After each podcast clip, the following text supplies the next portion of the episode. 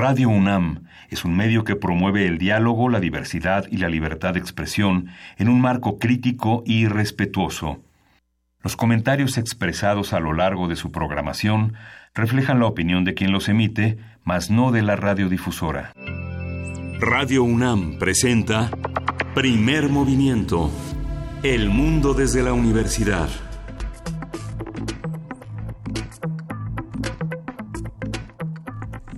Esto no es una grabación. Buenos días, esto es Primer Movimiento y son las 7.05 de la mañana aquí en la Ciudad de México. Buenos días, Luisa Iglesias. Buenos días, querido Miguel Ángel Quemay. Nos volvemos a encontrar con muchísimo gusto en una mañana que se anunciaba fría y llena de tránsito, por lo menos a mí no me tocó ni tan fría ni tan llena de tránsito y, da gusto amanecer así y da más gusto amanecer con Berenice Camacho. Buenos días, querida Berenice. Hola, buenos días, Luisa Miguel Ángel, ¿qué tal?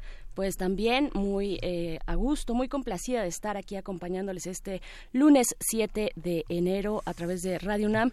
Como dices, Miguel Ángel, esto no es una grabación, esto es radio en vivo. Regresamos después de unas buenas eh, vacaciones, yo creo que suficientes vacaciones, pues para acompañarles ya en este reinicio de actividades. La universidad eh, regresa con sus actividades administrativas, la Escuela Nacional Preparatoria también, los SHs, algunas pocas licenciaturas también, así es que aquí estamos acompañándoles en primer movimiento.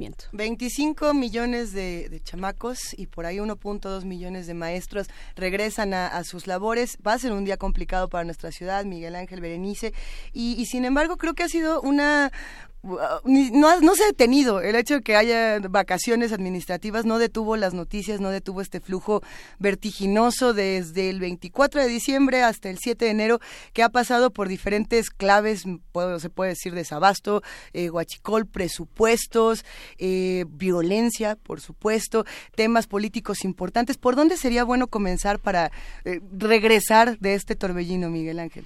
Bueno, es que es demasiado, verdaderamente demasiado amplio. La última declaración del eje de seguridad, el tema del huachicol, pues ha sido importante en el sentido de que Andrés Manuel López Obrador ha dicho que no va a jugar a las vencidas. Justamente los estados que habían señalado este, este conjunto ahora de partidos que se llaman oposición y que dicen que el desabasto se dio fundamentalmente en los ocho estados que tenían gobernaturas pristas y panistas. Ahora son seis, según vimos en las noticias este DR, DRU esta mañana, eh, vimos en Guadalajara cómo los, los, los, taxistas se surten en el Huachicol. Son muy contados los taxistas que no lo hacen. El 30% de, las, de los ductos pasan en Guanajuato, el, el este, cerca del 27-26% en Querétaro, que son los estados con desabasto. Debe ser un enorme caos para mucha gente que se dedica al transporte y que vivía de esta práctica pues que las lesiona al país, como señaló López Obrador desde hace 18 años contabilizado en la hacienda de Fox, ¿no?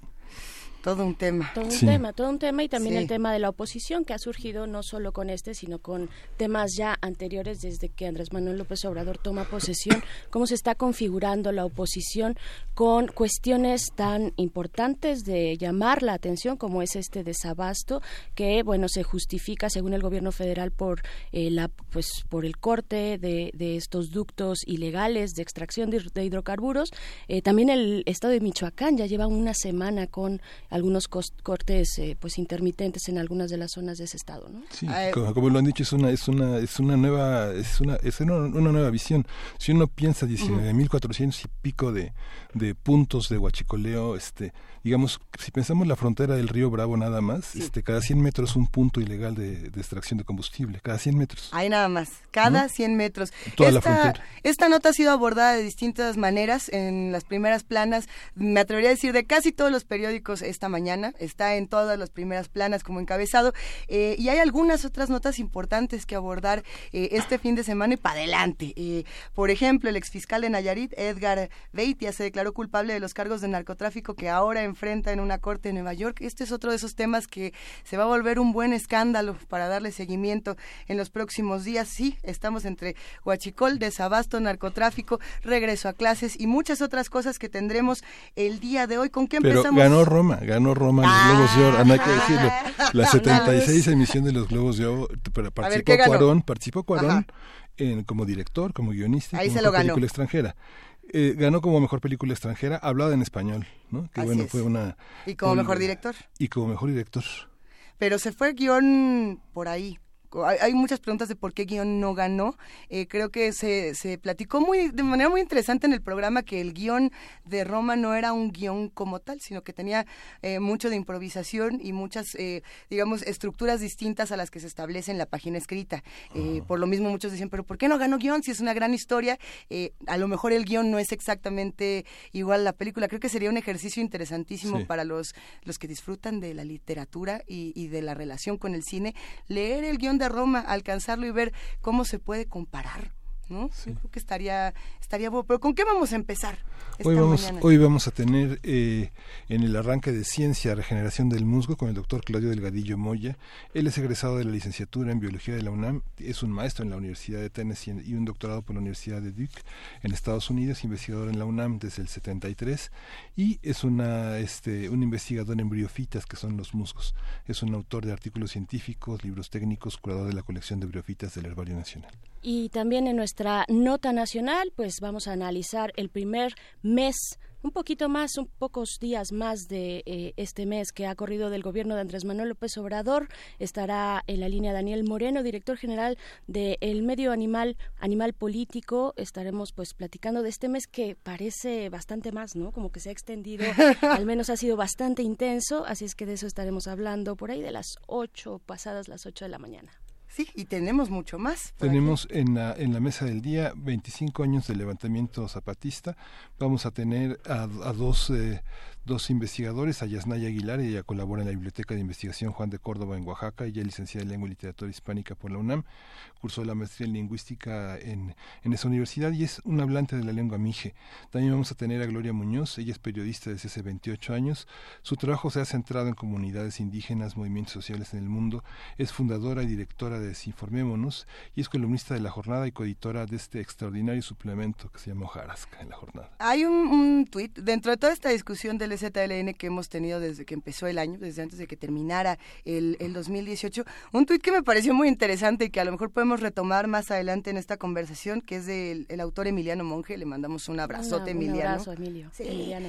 Emiliano nos dice, eh, ¿qué daño le hacen al nuevo gobierno sus defensores irracionales atacando furiosos al ZLN sin reconocer lo que este significa para México? Y por otro lado, ¿qué daño le hace al ZLN esa postura de todos son lo mismo, que niega la importancia que para México tiene el nuevo gobierno? Creo que plantea como dos escenarios interesantes, una discusión que, que se va a llevar a cabo en esta mesa, sin duda, bueno, se antoja riquísima. Saludamos, por supuesto, a todos los amigos de Chihuahua que nos escuchan a través de las frecuencias universitarias.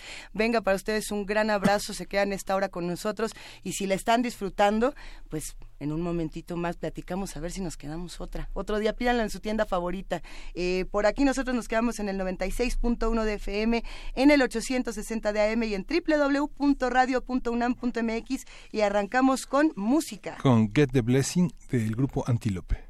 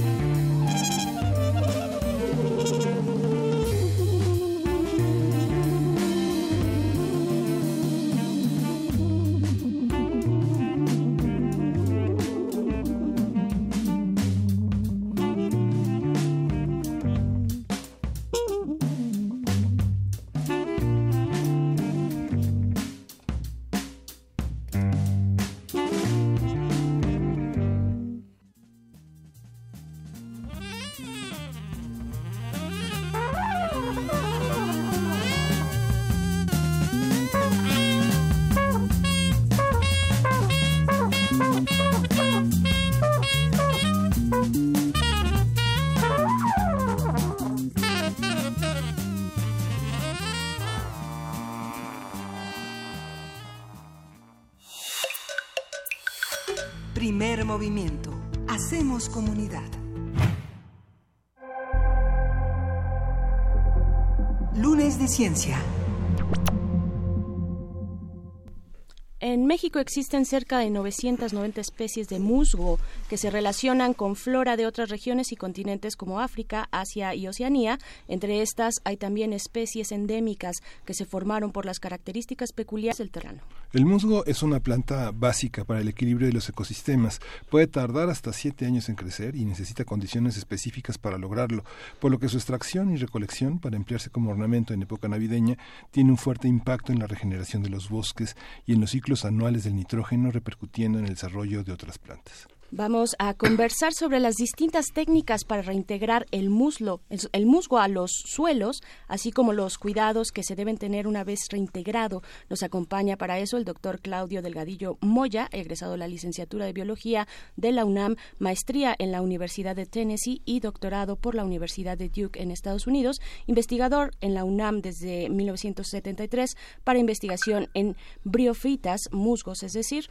autor de artículos científicos y libros técnicos y curador de la colección de briofitas del Herbario Nacional. Bienvenido, doctor Claudio Delgadillo, ¿cómo está? Muchas gracias, buen día. Nos volvemos a encontrar, doctor. Mm, pues, así en, es. En ocasiones anteriores estuvimos platicando de qué es el musgo, cómo se distingue, qué onda con las briofitas y ahora eh, que ya nos las acabamos en esta Navidad, lamentablemente muchos no seguimos eh, el consejo, muchos no lo siguieron. Eh, ¿Podríamos partir de en qué nos quedamos y qué fue lo que ocurrió? Sí, nos quedamos en la ocasión anterior con una pequeña reflexión sobre para qué queremos musgos en, eh, el nacimiento si, si estos musgos eh, se pueden sustituir por otros materiales y además de todo no reflejan el, eh, es decir no son parte del del ambiente, del paisaje navideño de los eh, tiempos bíblicos, de tal manera que no es necesario tener una, una área verde o simular un área verde cuando en realidad eso no existía en el pasado. Eso es lo que teníamos en la vez pasada, por lo tanto no necesitamos al musgo, esa fue la conclusión. El musgo lo podemos dejar tranquilamente en sus sitios de donde crece y podemos continuar con eh, otros materiales para tener para mantener la tradición de los nacimientos navideños. A ver, para los que celebraron este este fin de 2018, este inicio de 2019, ya estamos a 7, ya guardaron al niño en la cajita correspondiente, algunos ya quitaron el árbol, otros lo quieren dejar hasta el 2 de febrero o hasta el 5 de marzo, todo depende de la preferencia. Eh, pero, ¿qué, ¿qué fue lo que ocurrió? ¿De dónde era que estas personas, los que decidieron que sí querían poner, por ejemplo, musgo en el nacimiento, los que decidieron venderlo, ¿de dónde lo obtuvieron? ¿De dónde se obtiene? ¿Y por qué era tan riesgoso hacerlo en una temporada como diciembre, enero? Eh, bueno, en, en principio el, el, material se obtiene en los mercados de la Ciudad de México, en este caso, y en otros lugares se obtienen de los eh, en los mercados locales provenientes de los bosques más cercanos a cada una de las localidades. Y lo que tenemos es que eh, se colecta en sitios eh, donde el musgo crece en ambientes húmedos sombríos y a partir de ellos lo que se hace es em, colectarlo formar pacas y después transportarlo a los mercados en donde se vende de una manera em, masiva para este, llevarla a los a los nacimientos. Lo que tenemos entonces es que eh, lo que debemos hacer es eh, tratar de no colectar el musgo y si, ya lo colectamos, si ya lo um, si ya lo tenemos, este, la pregunta es ¿qué debemos hacer con estos musgos? Yo eh, sugiero varios, quisiera hacer varias recomendaciones. Primero que nada, si no se necesita remover el musgo, este, no lo hacemos. Pero si ya lo hicimos, entonces lo que debemos buscar es solamente remover lo necesario.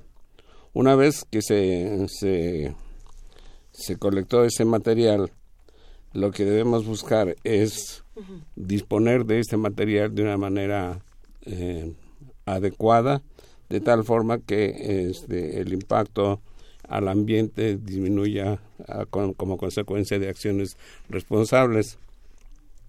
Si vamos a colectar en sitios eh, donde ya se colectó, este, tal vez lo debo decir de otra manera, si, no debemos colectar en sitios donde ya alguien más colectó, de tal manera que este, este sitio permanezca eh, sin menos daño exactamente sin daño cuando menos una en un tiempo de reposo cuando menos por un año más eh, además de todo eh, se sugiere dejar parte de las colonias intactas para que se facilite la regeneración de las colonias de musgos. Y por último, eh, se sugiere también resembrar. ¿Cómo se hace esto? Bueno, hay varias maneras de hacerlo. Eh, la más sencilla, que no requiere ningún, ninguna especialización, ningún conocimiento complejo de, de, los musgos, es tomar este, este, este musgo, tomar este musgo entre las manos, frotarlo, fragmentarlo ligeramente y este material así fragmentado se deposita en los sitios húmedos y sombríos en donde originalmente estaba la colonia que nosotros retiramos.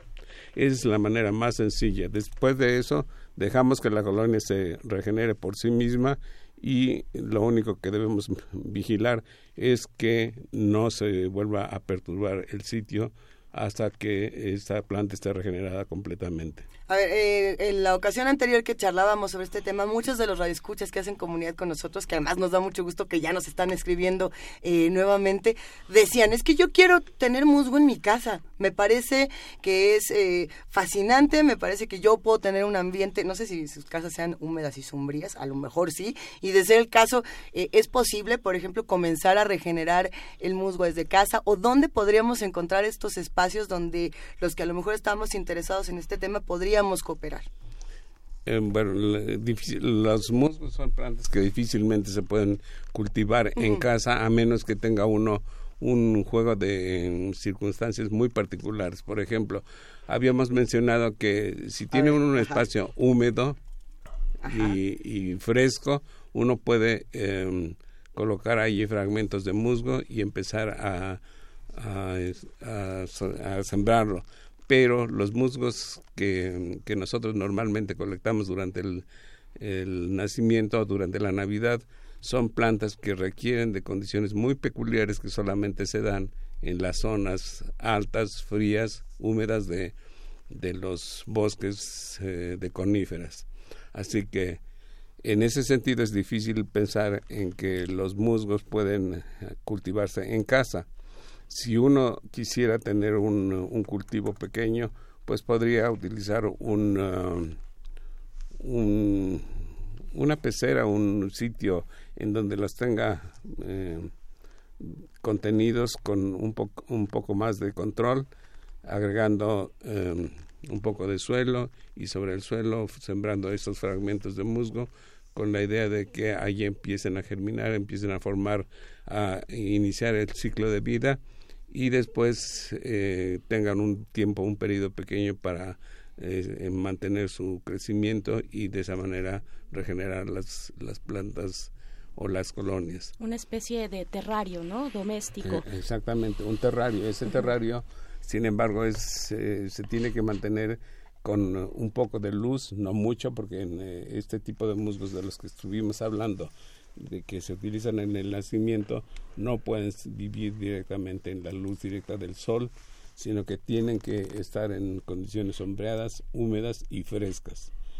Los ambientes de nuestras altas montañas son eh, de esa manera y, por lo mismo los, las plantas están adaptadas a esos ambientes. Por lo mismo también se necesitan mantener húmedas, pero en la ocasión anterior mencionamos que no era necesario eh, eh, regarlas con agua de, de, la llave porque el agua de la llave contiene cloro y el cloro rápidamente mata a estas plantas. El musgo es, es, es, una planta que vista al microscopio es verdaderamente extraordinaria. Tal vez nos haga cobrar la magnitud de lo grande y lo pequeño en el planeta. Digamos que hay una enorme diversidad al interior del, al interior del musgo ¿Qué, ¿Qué, habitantes tiene el musgo? ¿Qué, qué seres microscópicos?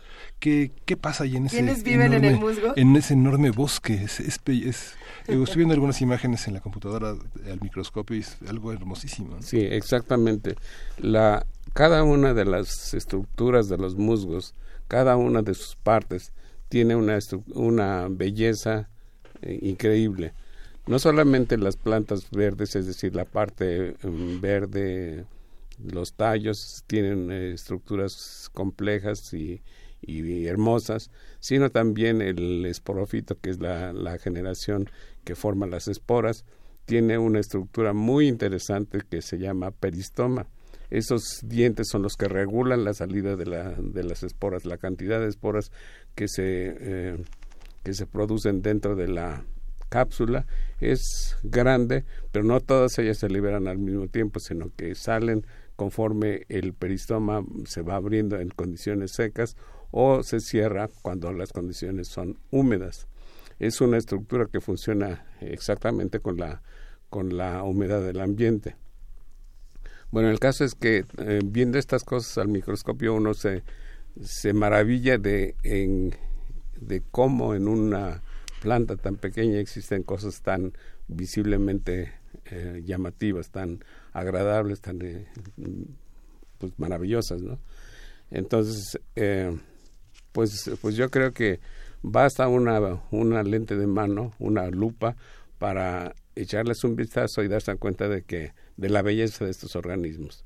Esa belleza para mí es, es muy significativa y estaría mejor en los sitios en donde crecen más que tenerla en casa tratando de tratando de cultivarla porque se necesita un conocimiento de, conocimiento de horticultor para poder eh, llevarla a, buen término, es decir, tener una, un buen cultivo de musgos. La otra cosa es que como horticultor también se necesita pensar en seleccionar no solamente el musgo de, nacimiento, sino también cualquier especie de musgo que eh, pueda crecerse en, diferentes ambientes. Los, los musgos de las, del nacimiento son plantas que viven, como dije, en los sitios húmedos y fríos, frescos de las altas montañas de nuestro país pero existen todo un conjunto de especies que viven en otros lugares que no, reúnen estas características y que potencialmente podrían utilizarse como eh, componentes de un jardín mayor.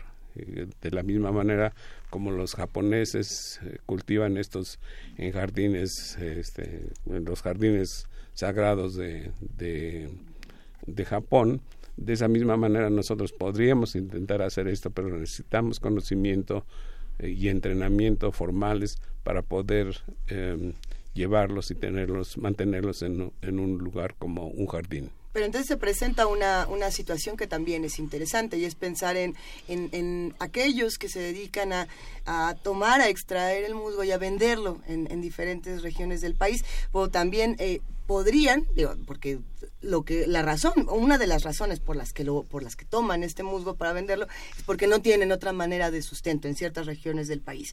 Entonces, ¿qué pasaría si de pronto generáramos este tipo de programas donde se capacitara a diferentes sectores para hacer eh, otra, para ver al musgo de otra manera y para cultivarlo y para preservarlo? ¿Existen este tipo de programas en nuestro país, este tipo de, de, fomentos a, a, la restauración, no solamente de estas zonas altas de bosques de coníferas, sino a los musgos en particular, a las no, desafortunadamente no existe, ningún eh, es más, el conocimiento sobre estos grupos de plantas es raquítico.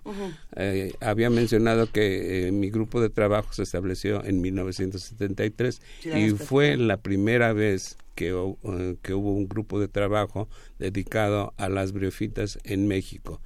Antes se habían hecho algunos esfuerzos, pero nunca había habido un grupo que se dedicara a trabajar seriamente sobre estos, estas plantas, de tal manera que lo que estamos haciendo ahora apenas es el principio de las cosas que en otros lugares ya llevan miles, eh, no miles, sino eh, un par de cientos de años de estar eh, trabajando, de estar investigando. Nosotros estamos empezando y tenemos que hacer de todo, todo, que empiece desde desde la parte de, decir qué tenemos, en dónde están y cuántas especies tenemos de, de briofitas. Desde 1973 este trabajo ha sido eh, dirigido mucho más hacia la parte de investigación. Eh, ¿Qué otras partes o qué otras áreas se han dedicado a, construir? Cuéntanos un poco de este trabajo que, han llevado a cabo desde, desde hace ya una buena temporada. Sí, bueno, en, en, en el Instituto de Biología lo que hacemos normalmente es un desarrollar un programa de investigación que se eh, refiere a las características de, las briofitas, a su distribución y a el significado de la distribución de estos organismos, con la idea de em, determinar cuál es el efecto de estas plantas o cómo se han distribuido estas plantas a lo largo del tiempo y qué factores han intervenido para determinar la riqueza y abundancia de estas plantas en, en México. En ese sentido, eh, pues básicamente nuestro trabajo ha sido lo que llamamos florístico y fitogeográfico. El trabajo florístico es para colectar en sitios en donde actualmente eh, hay poca de los que actualmente hay poca información y el trabajo fitogeográfico es determinar los factores que intervienen en el desarrollo en el crecimiento de estas plantas y, cómo se distribuyen al paso del tiempo en, todos, en todo el país. Eh, fuera de esto, hay otros grupos de, trabajo que están iniciando actividades. Entiendo que hay personas en, en Tlaxcala que están interesados en cosas de, de, la genética de los, de los musgos y están haciendo trabajos interesantes o han hecho trabajos interesantes que se refieren al eh, a la resistencia, a la tolerancia a la desecación por parte de los musgos, o cuando menos de algunos musgos, y, y, este, y de esa manera aprender y llevar esta información a otros usos. En, eh, en otros lugares como eh, el estado de Querétaro, en Michoacán, en el estado de México, ya hay algunas personas interesadas en, en realizar estudios, pero también están como nosotros interesados primero en saber qué hay para después eh, utilizarlos en otro tipo de, de, estudios, particularmente los estudios ecológicos eh, sobre qué significan, qué, qué requieren los musgos para poder eh, sobrevivir en los sitios de cada una de estas localidades, en los tipos de vegetación y en diferentes ambientes. Claro, les recordamos que estamos platicando con el doctor Claudio Delgadillo Moya, investigador de esta universidad, sobre estos musgos, las briofitas y esta investigación que llevan a cabo desde 1973. Eh, doctor, ¿ustedes han tenido algún tipo de cercanía en, durante todo este lapso de tiempo, ya muchísimos años ya, eh, con alguna autoridad encargada del medio ambiente, con Conavio, eh, para pues tener alguna suerte de eh, estrategia, empezar a impulsarla de alguna manera, dado que la investigación pues está tan focalizada, en este caso pues en el proyecto que ustedes tienen a cargo. Sí, en algún momento hemos participado con eh, entidades del gobierno, particularmente con Conavio, excepto que para el tipo de trabajo que nosotros realizamos necesitamos contar con ah, apoyos sustanciales para realizar trabajo en diferentes áreas del país. Eh, en algunos en algunas ocasiones hemos hecho este trabajo y hemos eh, recibido el apoyo no solamente de Conavies, de CONACIT e incluso de algunas entidades eh, internacionales que nos han apoyado para realizar diferentes proyectos o subproyectos. Pero em, uno de los, de los problemas es que eh, no hay todavía conciencia de la importancia de estos grupos. Y, que dicho sea de paso es esta oportunidad de estar aquí con ustedes es eh, para hablar en, favor de los musgos. Los musgos son plantas pequeñas a muy pocas gentes les importan como como grupo y, en ese sentido es que es importante que las personas tomen conciencia de que eh, estas plantas, a pesar de su tamaño y a pesar de estar restringidas a sitios particulares, también son muy importantes para mantener el equilibrio ecológico y de la misma manera tenemos eh, que, estudiarlos justamente como se estudian otros grupos de plantas. las plantas que damos en la, en la ocasión anterior, todas las plantas están eh, íntimamente relacionadas. Sus ciclos de vida, su comportamiento de las unas a las otras son, son, son grandes. Hablamos de, de estos musgos, me preguntaban hace un momento de con quién, con quiénes viven. Los musgos viven con un mundo de, de organismos que mm, estamos también trabajando en ese sentido. Hay un grupo de, de, personas en el Instituto de Biología que están interesadas en saber qué tardígrados, que son unos animales pequeñitos que viven dentro del musgo, qué, qué tardígrados están, eh, se encuentran en, en México y asociados con, con el musgo, en el musgo como un, como un ambiente diferente. También existen los rotíferos, que son otros microorganismos. Y desde luego hay algas, eh, algas azul verdes, que proporcionan, eh, capturan el nitrógeno del aire, lo fijan y se relacionan con los musgos y de esa manera también permiten eh, este, tener un, digamos, una fertilización, un fertilizante natural dentro de las plantas y también hay hongos que intervienen en muchos procesos, no solamente con los musgos, sino con otras plantas. Una diversidad impresionante, impensable además. Exactamente. Entonces, eh, eh, por, por esas razones que, que nadie ve, que nadie siente directamente, es que no se les presta mucha atención y, y desafortunadamente no hay eh, leyes que nos permitan, al mismo tiempo que las estudiamos, también eh, protegerlas. Eh, solamente hace unos 15 años se publicó una pequeña lista de musgos que necesitaban protección porque viven en sitios muy especiales, porque se conocen solamente de, de algunas localidades muy precisas, muy pequeñas, y entonces se piensa que si se colectan si, si se perturban esos sitios, se puede perturbar y desaparecer a este conjunto de especies. O sea, no siendo, eh, digamos, recolectadas, recolectadas directamente, sino que eh, de las afectaciones que sufre el entorno en el que se desarrolla. Exactamente. Si protegemos el ambiente de los musgos, como pueden ser los bosques o los sitios en donde crecen, en ese momento también estamos protegiendo al musgo. Pero eh, necesitamos saber primero que están ahí. Entonces, en ese sentido, primero los tenemos que colectar y tenemos que permitir, es decir, que las autoridades nos permitan hacer la, recolección de musgo y después que las autoridades mismas nos permitan también mantener eh, las colecciones eh, de referencia como la del Herbario Nacional y al mismo tiempo que nos permitan eh, posteriormente ir colectando poco a poco y enriqueciendo estas colecciones con la idea de tener un buen conocimiento del área de distribución de cada una de estas especies. Eso no se ha hecho y no se ha hecho porque eh, desafortunadamente no hay una persona que conozca los musgos en, el, en las entidades que dan autorizan los, los permisos de colecta no hay una persona que conozca esas plantas y que diga se pueden colectar o estas personas pueden colectar estos musgos, sino que ellos nada más prohíben y, y después nos dejan manietados porque no podemos estudiar unas plantas que no podemos ni tocar. Claro. Hay, muchas cosas que podríamos seguir platicando eh, sobre briofitas, sobre musgos, y lo que más gusto da es saber que hay una comunidad eh, de este lado que se interesa por este tema. Pareciera de pronto que son pocos los que se acercan al lado de la investigación, al lado del cultivo, pero si difundimos esta información, si la divulgamos, como bien dice doctor, pues seremos muchos más. Eh, eso va a dar mucho gusto. ¿A dónde nos podemos acercar?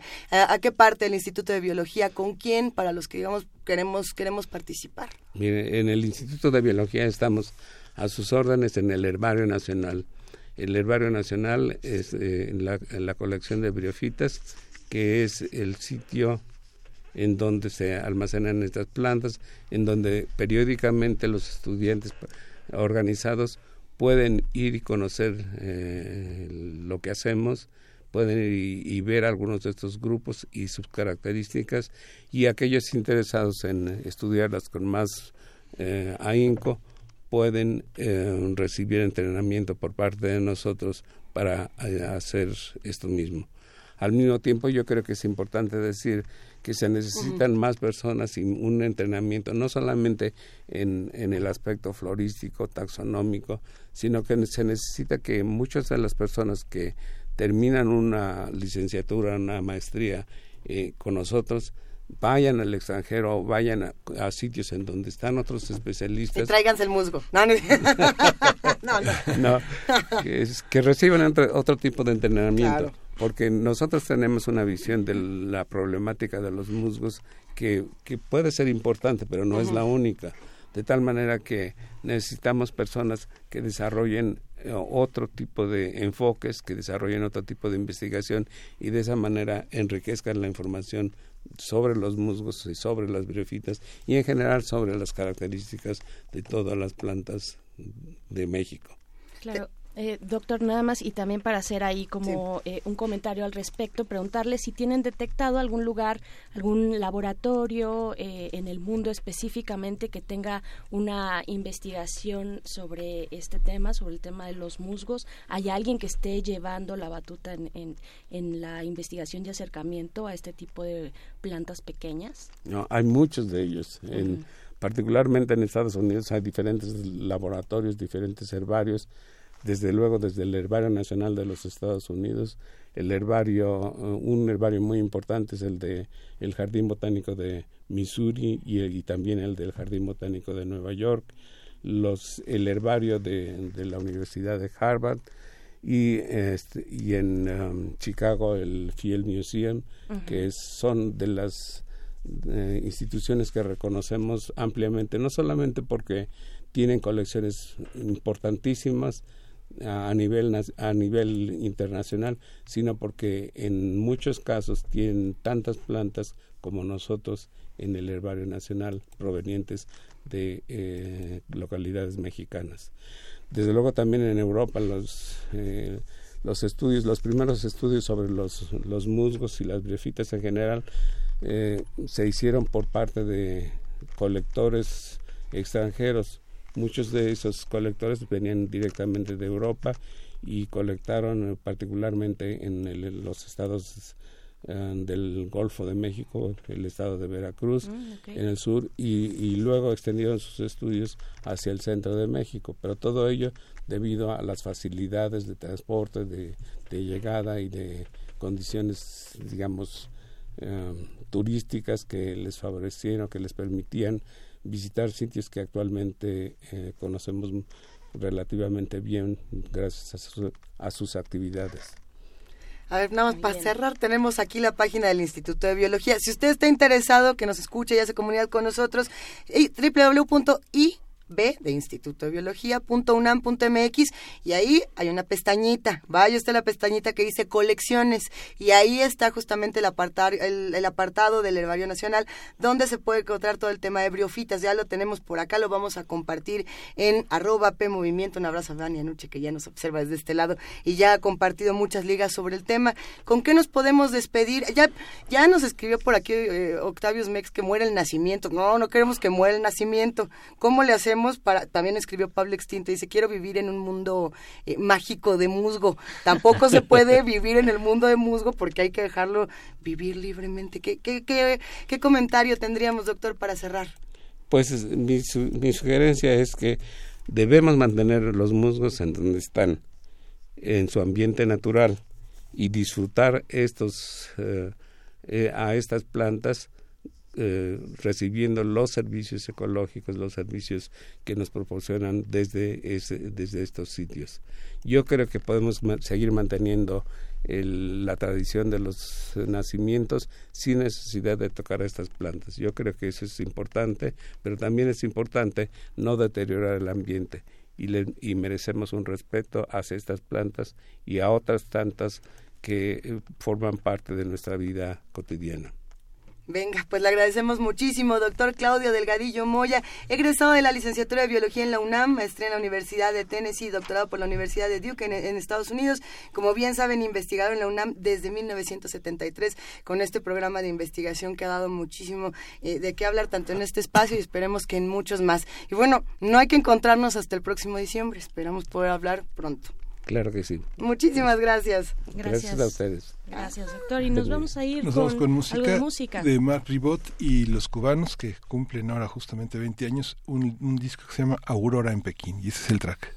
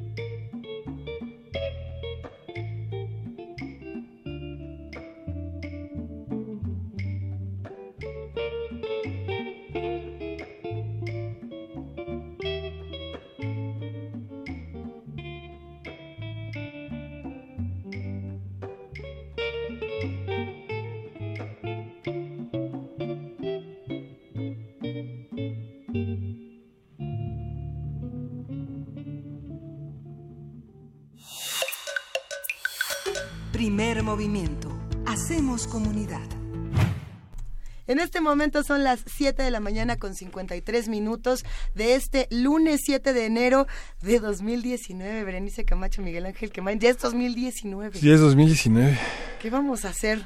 Bueno, después de los Reyes todo es posible. Uno pensaría que durante las vacaciones los ánimos se apaciguarían en, en, en, el ambiente nacional, pero creo que fue todo lo contrario y tenemos muchísimas noticias, muchos acontecimientos, algunos muy fuertes, lo que ocurrió por supuesto en Puebla, que nos dejó de verdad con una impresión eh, muy fuerte y dolorosa también y un problema político electoral importante, pero vaya, vaya que sí se ha dado la discusión, los ánimos se prendieron, un botón mínimo demuestra lo que ocurre en las redes sociales, pues de que hubo debate, hubo debate, ¿no? Sí. Sin duda. Javier Lozano fue el desollado. El desollar, hijo. Hablando de desollar. Digamos, hablando, digamos, de, sembrar odio, ha sido uno de los grandes profesionales en el siglo XXI de sembrar odios, ¿no? Justamente. Desde distintos partidos. Completamente, sí, sí, sí, en distintas facetas lo ha logrado. Este, este sujeto, habría que dedicarle una mesa de análisis, pero bueno, ya será para más adelante. El, el, alma, el alma que ningún diablo quiso comprar, ¿no? Yo creo que ya.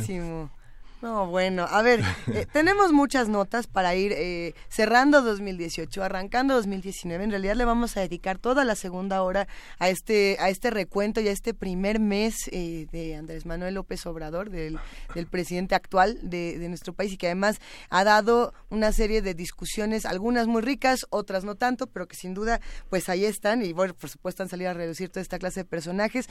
A mí me gustaría hablar brevemente de una noticia, si es posible, que no apareció tanto en los medios debido a el desabasto, al guachicol, a la política, al narcotráfico y a todos los otros temas. Y es justamente el hallazgo, el hallazgo arqueológico que se da en nuestro país. Se encuentra en Puebla el primer templo a Xipetotec. Eh, Xipetotec es el, el señor desollado, justamente por eso hablábamos fuera del aire y ahora de esta, de esta figura. Es un, un dios eh, justamente que vive de la piel de de los sacrificios, de la piel del otro. Y contrario a lo que uno pensaría, este dios prehispánico apela a la fertilidad y a la renovación. Nunca se había encontrado en la historia de nuestro país un templo exclusivamente dedicado a, Xipetotec. A mí me parece un hallazgo insólito que ojalá eh, tenga mayor espacio en, en diferentes plataformas, no solamente que lo comparta uno en el tweet, sino que realmente nos metamos a investigar quién es, por qué es tan importante para distintas culturas, eh, por qué para los aztecas era o no era algo representativo. Eh, lo que se encontró fue justamente dos esculturas de piedra con forma de cráneo y una de un torso, que es la que representa precisamente a Xipetotec. Eh, entonces tiene un brazo y de ese brazo cuelga una mano que es la mano, digamos, del otro, del, de la víctima, del sacrificio. del, sacrificado. Es que ahí es lo interesante, creo que podríamos renovar la concepción que tenemos en, en nuestro país de tiempos inmemoriales de lo que es la víctima y el victimario, pensando en cómo se vivía en, en otras épocas, cómo se vive ahora, quién es la víctima y quién es el victimario, eso sería fundamental eh, irle dando un ojo. Pero bueno, eh, esto es en Puebla, esto es en Tehuacán, para los que quieran averiguar eh, más, por supuesto salieron una serie de artículos que están están, buenos, de qué significa un hallazgo como este, de qué significa portar la piel eh, de otro, en, otras culturas, ¿no? Y qué significa para, para nuestro tiempo, cómo ha ido evolucionando la idea de portar la piel de los otros. Sí, López Austin tiene justamente en estas ocasiones tuve la oportunidad de Tamoachan y Tlalocan, es eh, un gran libro sobre el origen, cómo, cómo llegamos y cómo nos vamos, de dónde venimos y dónde vamos. Es, y justamente este dios zapoteca, Xipetotec, es una de las deidades más complejas del panteón, es como lo llaman el Tezcatlipoca rojo, que es una de las deidades pues más poderosas, porque justamente él pita eh, una serpiente para atraer la lluvia al maíz y que cambie de piel la tierra. Es una, es como tú decías bien, es una incorporación, un proceso de incorporación distinto al del desapego que implica el cambio a través de la visión de Quetzalcoatl, ¿no? que es una visión también de transformación de, y, justo hablando de, tiempos de renovación, creo que además es muy simbólico que se encuentre eh, al principio de 2019, cuando eh, nuestro país como tal se está renovando, en muchas maneras para bien, en otras para mal, no nadie está diciendo, ay, todo va a estar mucho mejor, hay que seguir estudiando los temas, hay que seguir siendo críticos, por supuesto, siempre hay que hacerlo, pero me parece muy simbólico que ocurra un hallazgo como este en un día como 3 de enero. En 3 de enero fue cuando aparece, digamos, la, la noticia, yo creo que la investigación investigación lleva mucho más tiempo. Eh, habrá que, que, averiguar quiénes son los que están detrás de, de, este hallazgo, qué significa. No es el lugar de los sacrificios. Hay que, hay que aclararlo muy puntual. Este, este lugar no. El hecho de encontrar la, la escultura de Xipetotec no quiere decir que ahí se realizaban los sacrificios aztecas. significa nada más que hay un espacio donde celebraban el cambio de piel, donde se celebraban la fertilidad y, bueno, pues este, esperemos tener un año de fertilidad y renovación. Sí. Claro, porque además el año pasado estuvo plagado, ya ha estado plagado no solo el, pasado, sino anteriores todavía de maniqueísmos. y creo que estas lecturas polisémicas nos dan también un aire, eh, una bocanada de aire fresco para replantearnos desde otras visiones como esta, visiones complejas y bien distintas a lo que podemos entender hoy en día, ¿no? Estamos arrancando esta primera hora de primer movimiento. Miguel Ángel Quemain, Berenice Camacho, Luisa Iglesias, por supuesto esto habrán notado que nuestra jefa de información, Juana Inés de ESA, eh, no está con nosotros el día de hoy. Le mandamos un abrazo. Ella va a regresar hasta la próxima semana. Entonces, vamos a disfrutar nosotros muchísimo esta semana. Ya estaremos platicando también de renovaciones y cambios de piel y de fertilidad eh, en, en, los espacios de Radio UNAM, que también va a ser un ejercicio interesantísimo y necesario para 2019. Así que escríbanos cómo ven este, este regreso, eh, los, que, los que se fueron de vacaciones y que están regresando de un tornado enloquecedor de noticias, o los que no se enteraron de nada. Sí, ya eh, regresaron efectivamente de la vacación mental hoy se van de vacaciones. Algunos hasta ahorita dicen, pues yo hasta hoy tengo mi vacación y ahí se ven. Entonces, bueno, pues, escríbanos arroba P Movimiento, diagonal, primer movimiento UNAM. Tenemos un teléfono que es el 55 36 43 39 y nos encantará escucharlos y seguir haciendo comunidad. Así que vamos a una pausa y ya volvemos.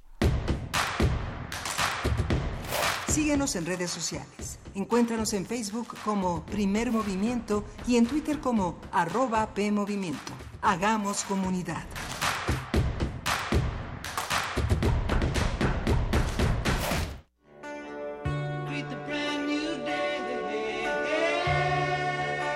En el marco del M68, a 50 años del movimiento estudiantil, el Museo Universitario del Chopo te invita a recorrer la memoria.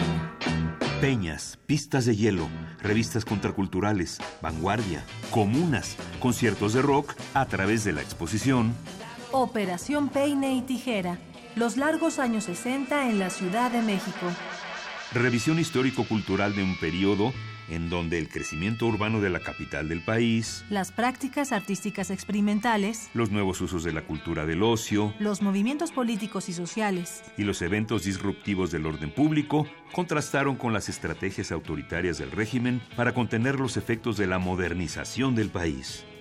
Exposición abierta hasta el 17 de marzo de 2019. En el Museo Universitario del Chopo, el M68 se vive.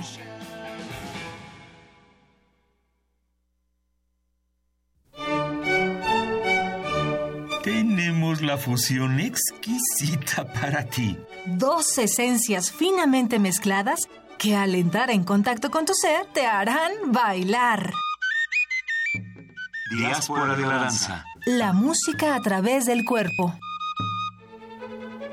Acompaña a Juan Arturo Brennan de lunes a viernes a las 6.40 de la mañana y a las 15 horas por el 96.1 de FM. Radio UNAM Experiencia sonora.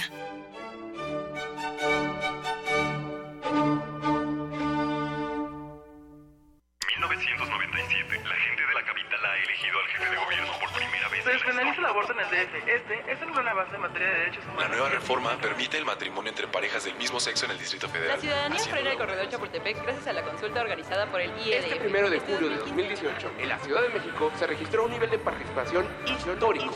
Hace más de dos décadas decidimos transformar nuestra ciudad. Con participación todo funciona. 20 años construyendo democracia. Instituto Electoral Ciudad de México.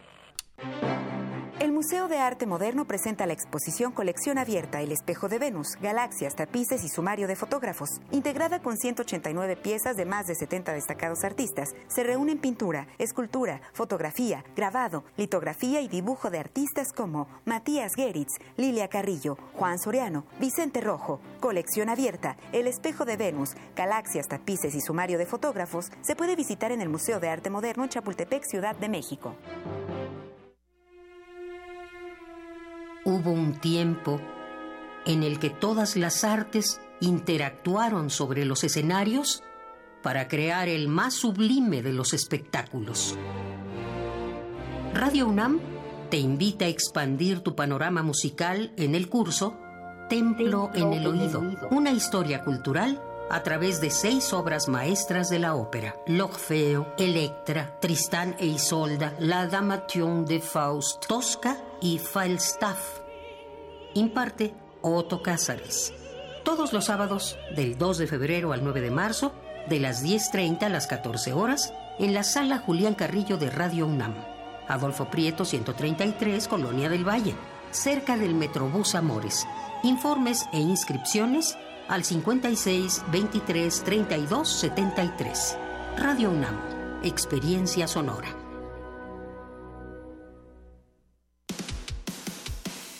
Dejar huella en cada aula de la UNAM es un deber de un verdadero Puma. Deja tu huella y apoya Fundación UNAM a de cara a miles de universitarios. Súmate 5340-0904 o en www.funam.mx. Contigo hacemos posible lo imposible.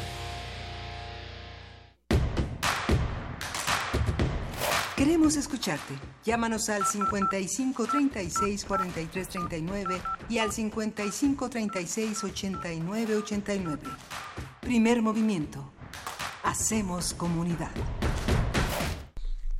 En este momento son las 8 de la mañana con 4 minutos. Esta es la segunda hora de primer movimiento con Berenice Camacho. Buenos días, Berenice. Hola, buenos días, Luisa Iglesias. Y también está Miguel Ángel Quemain en este micrófono, el micrófono de enfrente. Hola, Gracias. Miguel Ángel. Buenos días a todos. Aquí seguimos, aquí seguimos, seguimos. en primer movimiento. Estábamos hablando fuera del aire, contrario a lo que ustedes pensarían de si, si los Reyes Magos, ¿qué le llevaron los Reyes Magos a los niños y adultos el, el día de ayer? Si que les amaneció, como se dice por ahí. si pusieron su zapato y, y recibieron algún regalo, cuéntenos en arroba P Movimiento, en diagonal primer movimiento UNAM. A mí, hijo, no, sí me, los Reyes sí llegaron a mi casa, estuvo muy divertido. Y con honestidad también estamos haciendo el recuento de los gastos que se dan en esta época. Eso era- ah, yo no lo quería decir. Que, a ver cómo seamos nos fue. honestas, seamos honestas. Eh, estábamos en esa parte, pues cuéntanos también, ¿no? Esta llamada cuesta de enero que a veces se extiende algunos meses más y eh, con las ofertas que hay en los centros comerciales, pues uno se deja ir por la emoción, entre comillas, radiofónicas de esta época de dar y de recibir, ¿no? Sí, y, y bueno, la, la rosca, si tienes una familia pequeña, hay rosca solamente para miembros, a, a partir de 14 miembros de la familia, ¿no? Cada- Si tienes pareja nada más o estás tú solo, no te toca nada, ni el niño te toca, ¿no? Bueno, ah, no sé, a mí, en mi familia compraron una rosca y, y quiero preguntar si a alguien le pasó lo mismo, que cada pedazo tenía como tres muñequitos.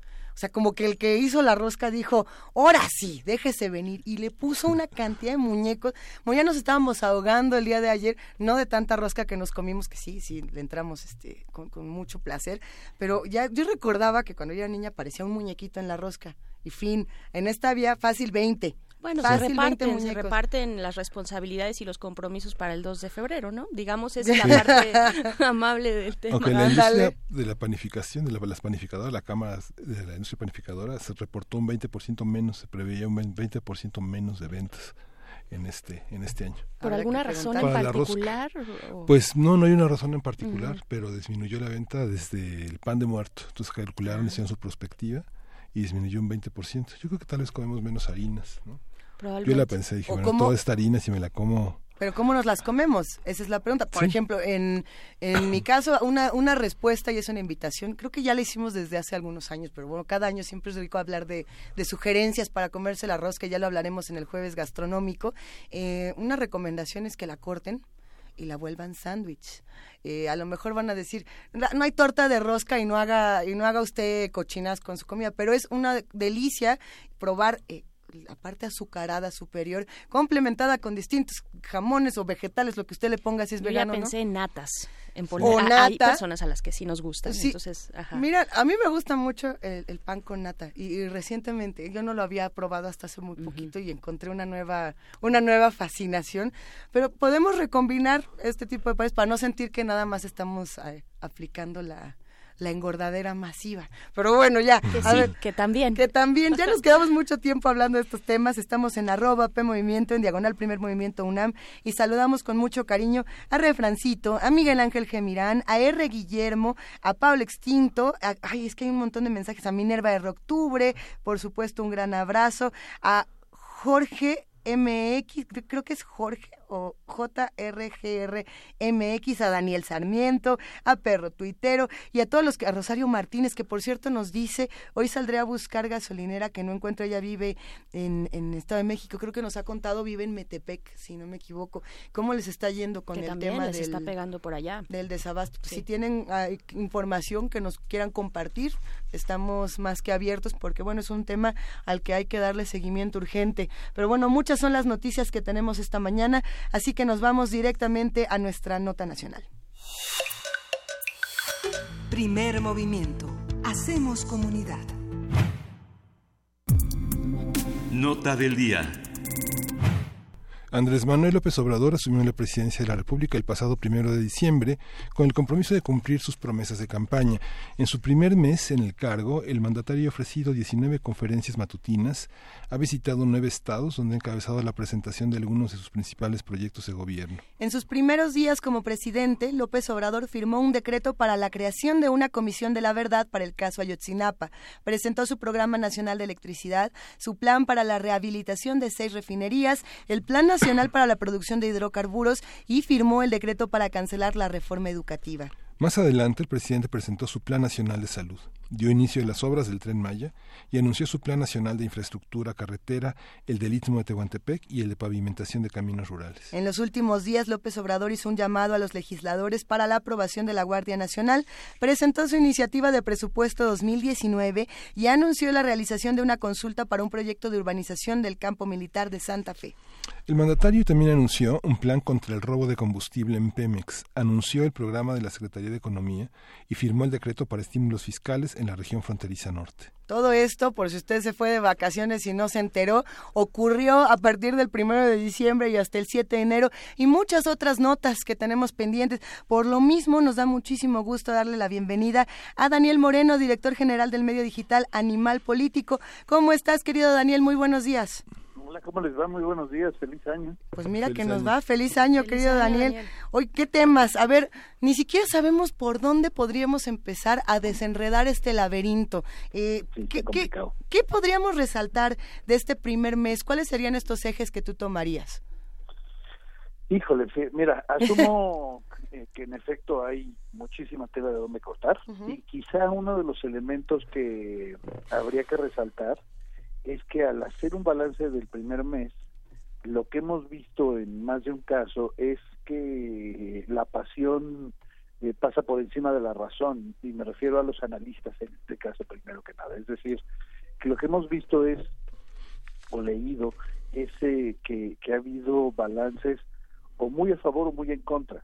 Eh, y, eso hace que no sea sencillo para los que estamos tratando de entender por dónde van las cosas, no, no, no nos facilita el poder hacer un balance lo más justo, lo más equilibrado posible. Entonces, creo que, que quizá una de las características es la pasión del debate, el, la, intensidad del debate público que, insisto, a los que somos observadores nos dificulta el, el balance un poco más eh, neutral, equilibrado, como le quieran llamar. ¿Por qué digo esto? Porque no sé si coincidan ustedes, pero pocas veces habíamos visto un arranque de sexenio con eh, debates tan intensos. cierto. Con, eh, yo, yo diría que con, con polarización, pero no, eh, pero digamos, asumamos que la polarización ya existía, pero hoy las redes sociales nos permiten verla y leerla en cada momento. Entonces, eh, esa, es, esa es una característica importante de cómo ha sido este primer mes. Es decir, ha sido un primer mes muy debatido, muy discutido, muy objetado por unos, muy apoyado por otros. Claro, Daniel, eh, en este sentido, nada más como paréntesis, preguntarte por qué los analistas, eh, y, lo, y lo pregunto, o sea, por qué los analistas y no el conjunto de la sociedad, digamos, obviamente solamente una parte se ve reflejada en Twitter, que ya es, como dirían los Cohen, sin lugar para los débiles, ¿no? Ese espacio digital, pero, pero ¿cómo, cómo, ¿cómo entenderlo? Algunos simpatizantes del gobierno federal dicen, no, no es una polarización, la polarización está en algunos espacios muy particulares, focalizados, específicos, tú dices analistas, eh, pero no en el resto de la población. ¿Lo estás leyendo un poco así? Pues mire, yo no estaría seguro. Eh, yo creo que tenemos una buena medición todos, eh, por supuesto parcial, pero que nos permite tener una idea que fue precisamente que estas últimas dos semanas a todos nos ha tocado ir con la familia a las navidades y los recalentados respectivos. Y lo digo porque no sé si a ustedes les pasó lo mismo a mí me pasó ir con familia ampliada, eh, con esa familia que ves eh, no tan seguido, ¿no? Y que te vas al recalentado del 25 y demás, y que escuchas las conversaciones y las conversaciones son muy muy apasionadas y muy intensas sobre ese tema. Es decir, eh, yo no sé si, insisto, si, si a ustedes les pasó, pero yo sí vi un escenario de mucha politización, de mucho análisis, de mucha intensidad, e incluso te diría de, eh, división de opiniones eh, sobre cómo ha sido este primer mes. ¿eh? Claro, sí, sí, sí. es un buen botón, de muestra, ¿no? ¿Verdad? Nos da un, botón. Evidentemente, pues, nos movemos en círculos muy pequeños y no nos, eso no significa que sea la opinión pública en términos generales. Incluso habría que decir, y esa es una de las características también que hay que mencionar, que las encuestas que se han hecho eh, sobre apoyo a, López Obrador que no se han publicado en las últimas dos o tres semanas por razones naturales de vacaciones y demás, pero que se publicaron en los primeros días del arranque del sexenio, sí mostraban un apoyo muy grande en favor del de, gobierno de López Obrador. Diríamos incluso sorprendentemente grande, eh, muy por encima de la votación. Recordemos que López Obrador ganó con el 52% de los votos y llegamos a ver encuestas que hablaban del 69, del 70, del 72% de apoyo. Entonces también esa es una característica importante de este primer mes. Es decir, el, el, el, que ha habido un respaldo eh, muy grande a una a, un arranque de gobierno como el que hemos visto y que eh, la polarización o la división de opiniones se da en sectores relativamente eh, pequeños eh, siempre ya, eh, eh, eh, no, digamos no está de más recordar que Twitter está bastante lejos de ser la opinión del pueblo que quienes entramos a Twitter y lo vemos no debemos de confundirnos porque hay una clara diferencia entre lo que dice la gente y lo que se dice en Twitter. Pero sí habría que decir que al menos entre quienes están a favor y en contra lo que hay es mucha pasión a favor y en contra no es decir eh, más de porcentajes y, entendiendo el hecho de que sigue siendo muy amplio el respaldo de López Obrador, sí hay una pasión, insisto, eh, eh, grande entre quienes están a favor y quienes están en contra, que ha hecho del debate público un debate complicado, un debate de mucho ruido y menos análisis, un, un debate de más pasión que reflexión, digamos, ¿no? Oye, Daniel, eh, bueno, yo soy un lector de Animal Político este, permanente y me llama mucho la atención, digamos, la posibilidad que Animal Político ha tenido en esta cobertura, porque finalmente lo que lo que han hecho es hacer periodismo y las y, la polarización no no aparece en un medio como el que diriges, eh, que es que es un síntoma. Digamos, decíamos en la entrada 19 conferencias de prensa una, una, una, afluencia entre 30 y 60 periodistas, ¿no? Que uno solo ve tantos cuando viene Bono o Michael Jackson o, Madonna, ¿no? Me gusta tu símil. Digamos que este, aparecen medios, este, revistas chiquititas con dos lectores, aparecen medios con millones de lectores, no sé, hay una parte interesante, pero tú cómo lo, cómo lo vives? Cuando, cuando dice una polarización, uno ve a los columnistas, digamos, toda una serie de periodistas que pues prácticamente han sido como evidenciados en sus eh, compromisos con administraciones anteriores, tanto panistas como priistas. Y, ahora, bueno, se perfilan también unos nuevos compromisos de algunos comunicadores muy polarizados y muy, muy a favor de la nueva administración. Pero 19 conferencias de prensa, ¿parecen clases? ¿Parecen este, actos de campaña? ¿Cómo, ¿Cómo ves tú este proyecto de comunicación que ha dejado tantos periodistas de carrera desempleados en las oficinas de prensa, en las áreas de comunicación? ¿no? Es cierto, es cierto. Mira, eh, para nosotros ha sido complicado, te diría, por varias razones. La primera es porque eh, casi, casi los días no te, te acusan de ser eh, anti López Obradorista y los días pares te acusan de ser pro López Obradorista. Es decir, esta misma falta de equilibrio que te menciono en el análisis sobre, sobre lo que es el gobierno de López Obrador también se ha dado sobre las coberturas en relación a López Obrador. Entonces, ese es un primer dato. Es, es complejo eh, mantener el equilibrio, pero sobre todo que la gente sepa y entienda y coincida en que tu objetivo central es la información y no ni la propaganda, ni el golpeteo, ni nada que se le parezca, ¿no? Entonces, creo que es importante eh, tomarlo en cuenta primero que nada. Segundo, esta estrategia yo creo que tiene, primero que nada, una virtud muy importante. 19 conferencias de prensa frente a cero conferencias de prensa del gobierno anterior. Es decir, no podemos eh, minimizar el hecho de que en efecto todos los días por la mañana con las excepciones normales que, que de vacaciones o lo que sea pero prácticamente todos los días por la mañana el presidente se enfrenta a los medios. Entonces ese no es un detalle menor. Creo que insisto hay que valorarlo.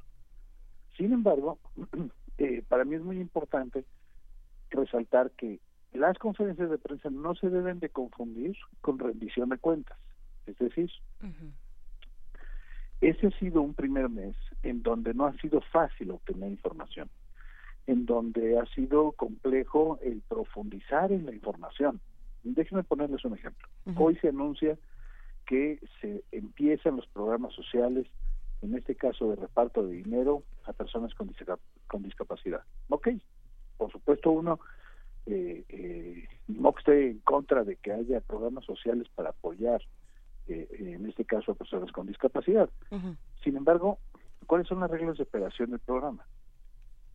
Entonces, uno, eh, no se puede, eh, le cuesta mucho trabajo profundizar en este tipo de temas porque las propias oficinas públicas han sido muy renuentes a informar, han sido renuentes a, a, permitirnos a los medios a profundizar en la información y a, poder transparentar cada uno de los eh, de los datos centrales de lo que ha sido el arranque de este gobierno. Déjenme poner más ejemplos. El, eh, no que estemos en contra de los programas sociales, no sé, de jóvenes o de tercera edad, pero no hemos sabido qué pasó con el censo que se hizo durante la campaña, quiénes fueron las personas que lo hicieron, si es cierto que se les pagó, a pesar de que se dijo que no se les pagó, y que conste que no es un asunto de que estemos en contra de que se pague el trabajo realizado, sino que ellos dijeron que no se iba a pagar, de dónde salieron los fondos, qué se hizo con esa información, cuáles son los niveles de protección de datos personales. Se dijo que durante la, el periodo de transición solo se hizo un 30% del censo, se, continúa, se continúa el censo. ¿No? O sea, todas estas preguntas no son con el ánimo de golpear, son pues, con el ánimo normal de revisar un programa y una política pública. Bueno, hemos tenido todos los medios dificultades para entrarle a esta información, para acceder a esta información, eh, para poder profundizar en esta información. el debate de la semana pasada, perdóname, solo, solo termino con un ejemplo. El debate de la semana pasada sobre el tema de seguridad pública y sobre eh, muertos eh, asesinados y demás con el periódico Reforma, yo no defendería la metodología de Reforma nunca, pero eso no significa que no, no, no debamos conocer la otra parte de la historia, que es, insisto, la información pública y oficial. ¿no? Claro, y de nuevo para apuntalar un poquito a lo que dices en este tema de rendición de cuentas, que también es acceso a la información, pues tenemos las declaraciones críticas, digamos por, por decirlo menos, de pues Andrés Manuel López Obrador directamente contra eh, organismos como el INAI, ¿no? Bueno, sí, tienes razón. Eh, creo que esos son temas eh, que nos deben de importar porque finalmente Mira, yo tengo claro que es muy difícil defender las actuaciones del INAI en más de un caso. todos hemos objetado cómo se han designado a los integrantes del INAI, cómo se han tomado decisiones en el INAI que van precisamente en sentido contrario de la transparencia y de la rendición de cuentas. Pero una cosa es criticar la actuación de los integrantes del INAI y otra cosa es eh, atacar al INAI mismo. ¿Y por qué lo, creo que es importante hacer la, diferenciación? Porque no podemos negar que el INAI es una institución autónoma que tenemos que cuidar y cuya chamba, bueno, eh, las críticas de, de, propio Andrés Manuel han sido eh, como si el INAI tapara la corrupción del gobierno, cuando es exactamente al revés. La chamba del INAI es la transparencia y lo que tendríamos que estar exigiendo es su fortalecimiento y el que le hagan caso a sus resoluciones. Es decir, el INAI, por ejemplo, le ordena a la PGR hacer público toda la investigación de Odebrecht y, la PGR, me refiero al sexenio anterior, olímpicamente dijo que no, ¿eh? Eh, o sea, le valió un cacahuate la resolución del INAI y ese es solo uno de los ejemplos de las muchas dependencias públicas que han hecho cosas parecidas. Entonces no puedes acusar al INAI de ser el responsable de esto. Al contrario, tendríamos que estar haciendo lo necesario para fortalecer su trabajo y para que podamos pues tener muy claro eh, que la transparencia y la rendición de cuentas son prioridades para ese gobierno, lo que hasta ahora, insisto, no parece ser, ¿no? A ver, tenemos algunos eh, algunos comentarios, por supuesto, como siempre, en, en redes sociales, Daniel, y, y apuntados a una, a, un, a una pues digamos una separación interesante. Está lo que dice la gente, lo que se dice en Twitter, lo que dicen los medios, lo que dicen los políticos, lo que dice López Obrador. Y dentro de todo este laberinto, por supuesto, hay que elegir eh, cuáles quizás serían... muy complicado, sin duda. ¿Cuáles son los temas principales? Por aquí ya se estaba hablando eh, del tema, por ejemplo, de discapacidad, estabas mencionando otros apuntes que me parecen fundamentales, eh, programas, a ver, que hay tanto, programas sociales de apoyo, que sí, que sí es redistribución y no desabasto, que si es huachicol. Eh, algunos dirían que el tema principal desde diciembre hasta este mes es el tema del aeropuerto, del nuevo aeropuerto y por supuesto amanecemos con esta noticia de Policía Federal detecta corrupción por 17 mil millones de pesos de los recursos de Grupo Aeroportuario de la Ciudad de México. Eh, ¿Qué pasa por ejemplo con, con, esta? ¿Tú creerías que es quizá el eje principal que además... Yo no creo, fíjate. No lo, ¿Cuál sería, por ejemplo? No creo. Mira, yo te diría que creo que en el debate público, sobre todo en los sectores medios y altos, se ha sobreestimado el caso del aeropuerto. Cierto. Eh, yo, yo puedo no estar de acuerdo con la cancelación de Texcoco, eh, eh, básicamente por el gasto pasado y futuro que va a significar. Pero también es cierto que creo que hay otras decisiones de política pública que me parecen más importantes. Me refiero, en este caso, a positivas y negativas, a criticables y a apoyables. Es decir, yo diría, eh, en este primer mes hemos visto eh, decisiones de política pública en el terreno social que creo que son muy importantes. Para mí, una de las cosas más importantes es el programa de apoyo a jóvenes. Eso. A mí me parece lamentable escuchar algunas críticas de que van en el sentido de es dinero para los niños. No, no.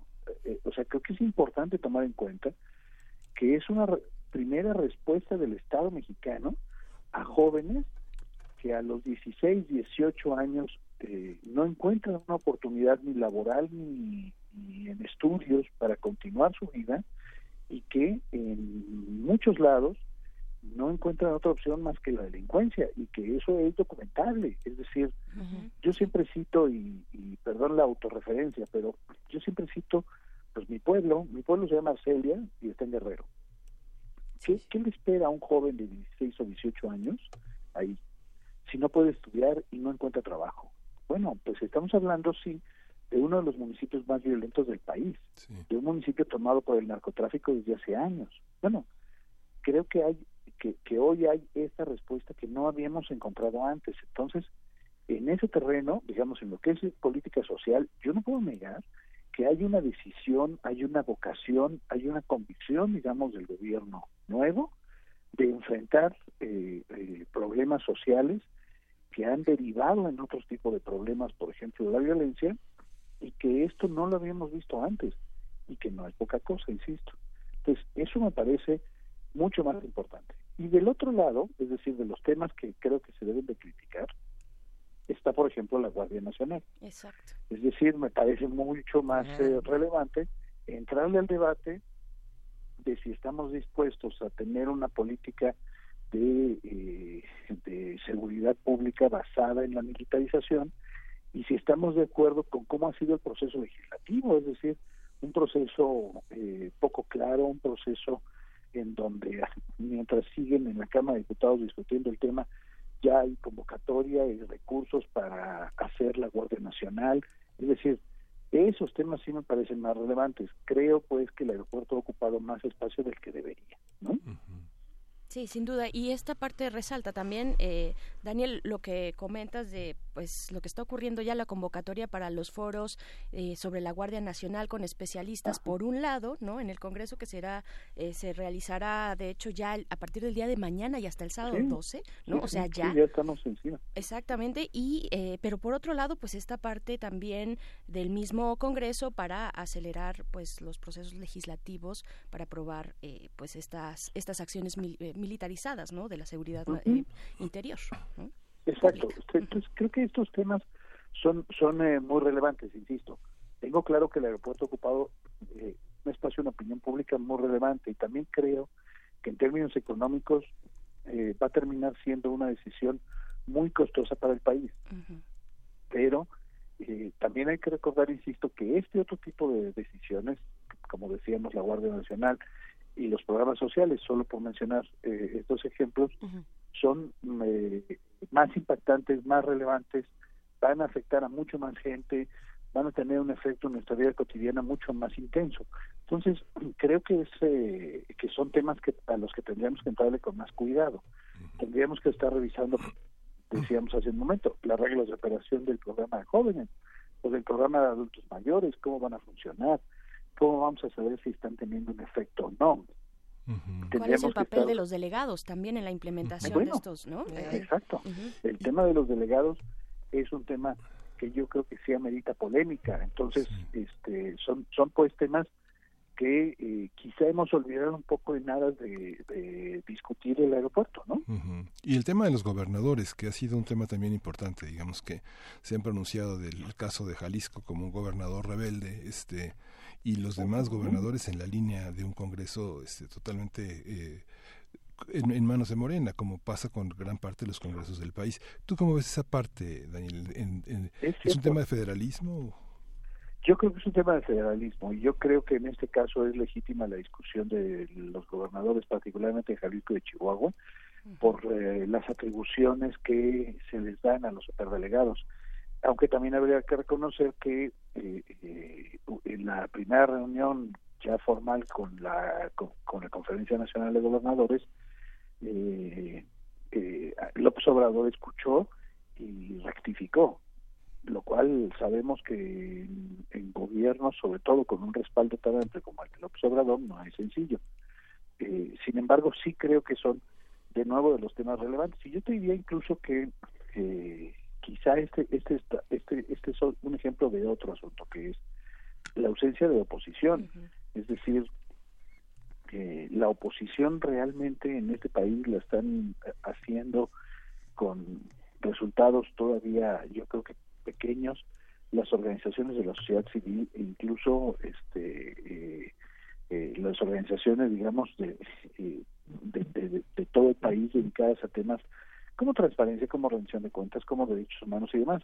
Porque si uno ve al PRI, al PAN y al PRD, bueno, no queda uno más que llorar, ¿eh? No, hay nada ahí. Hay una pobreza en el discurso y en el análisis realmente terrible. Yo me acuerdo de un tuit que vi apenas la semana pasada de una eh, diputada del PAN diciendo, está claro que la estrategia de seguridad pública de López Obrador no funciona a ver, señora, ¿cómo? ¿Está usted ¿Por qué? ¿Con qué fundamentos? ¿Con qué indicadores? además llevamos un mes. O sea, eh, eh, eh, está criticando una política que lleva un mes cuando durante 12 años tuvimos un fracaso de política de seguridad pública. O sea, el, creo que el trabajo de las oposiciones formales, en este caso, insisto, los eh, partidos políticos ha dejado mucho que desear, ¿no? Bueno, a ver, ah, ¿por qué no hablamos un poco más de qué ha pasado con la oposición? ¿Cómo se están reconfigurando a partir de, diciembre y hasta este 7 de enero eh, los distintos partidos? ¿Qué ha pasado? ¿Cuáles son las voces que tendríamos que atender? Y de plano, ¿cuáles serían, Daniel, las que también tendríamos que ignorar? Porque hay muchas voces que solo están metiendo ruido innecesario. Innecesario, innecesario. Y te diría que hay que en ese sentido hay un eh, sector, sobre todo de opinadores, que, han metido en efecto un ruido innecesario. Es decir, que, que yo, yo sí creo pues que han mostrado la pobreza en el debate público eh, que, que ha marcado este país durante muchos años. ¿eh? Este, es decir, si uno quisiera leer balances serenos, híjole, eh, lo decíamos al principio, pues escasean, ¿eh? Porque parece haber mucho más interés en, eh, subirse al ring, en destacarse, en hacer ruido y en obtener el mayor número de retweets posibles que en hacer análisis mucho más serenos. Entonces, eh, creo que eso le, nos ha faltado y creo que ha costado trabajo reconfigurar pues el escenario de, del debate público en este país. bien que de los dos lados, de los críticos y de los aplaudidores porque también en el lado de los aplaudidores eh, hemos visto casos realmente lamentables, ¿no? De, de, gente que su nivel de falta de crítica y de análisis y de perspectiva y de distancia es sorprendente, ¿no? Claro, eh, estamos platicando, les recordamos con Daniel Moreno, él es director general de Animal Político, este medio digital. Eh, Daniel, y hablando un poco más también de la oposición, de cómo se está configurando esta oposición, se ha hablado mucho de eh, la importancia de la misma, del origen, de dónde tendría que venir la oposición, y se señala, por supuesto, a los partidos políticos, pero hay que recordar y, y ver también de dónde vienen los partidos políticos en este momento, de una elección que los dejó tirados en la lona. ¿Qué están haciendo estos partidos políticos, digamos, con todas estas bolas en el aire, con eh, plantarse como una opción de oposición efectiva eh, que finalmente les daría un capital político para probables, eh, para posibles o, seguras elecciones futuras, pero por otro lado una composición interna pues vaya que está que se ve complicadísima, ¿no? En el caso del PAN y ya no digamos el PRD, pues bueno, No, no, tienes toda la razón. O sea, yo yo te diría que hoy eh, hoy no hay una oposición partidista que valga tres centavos.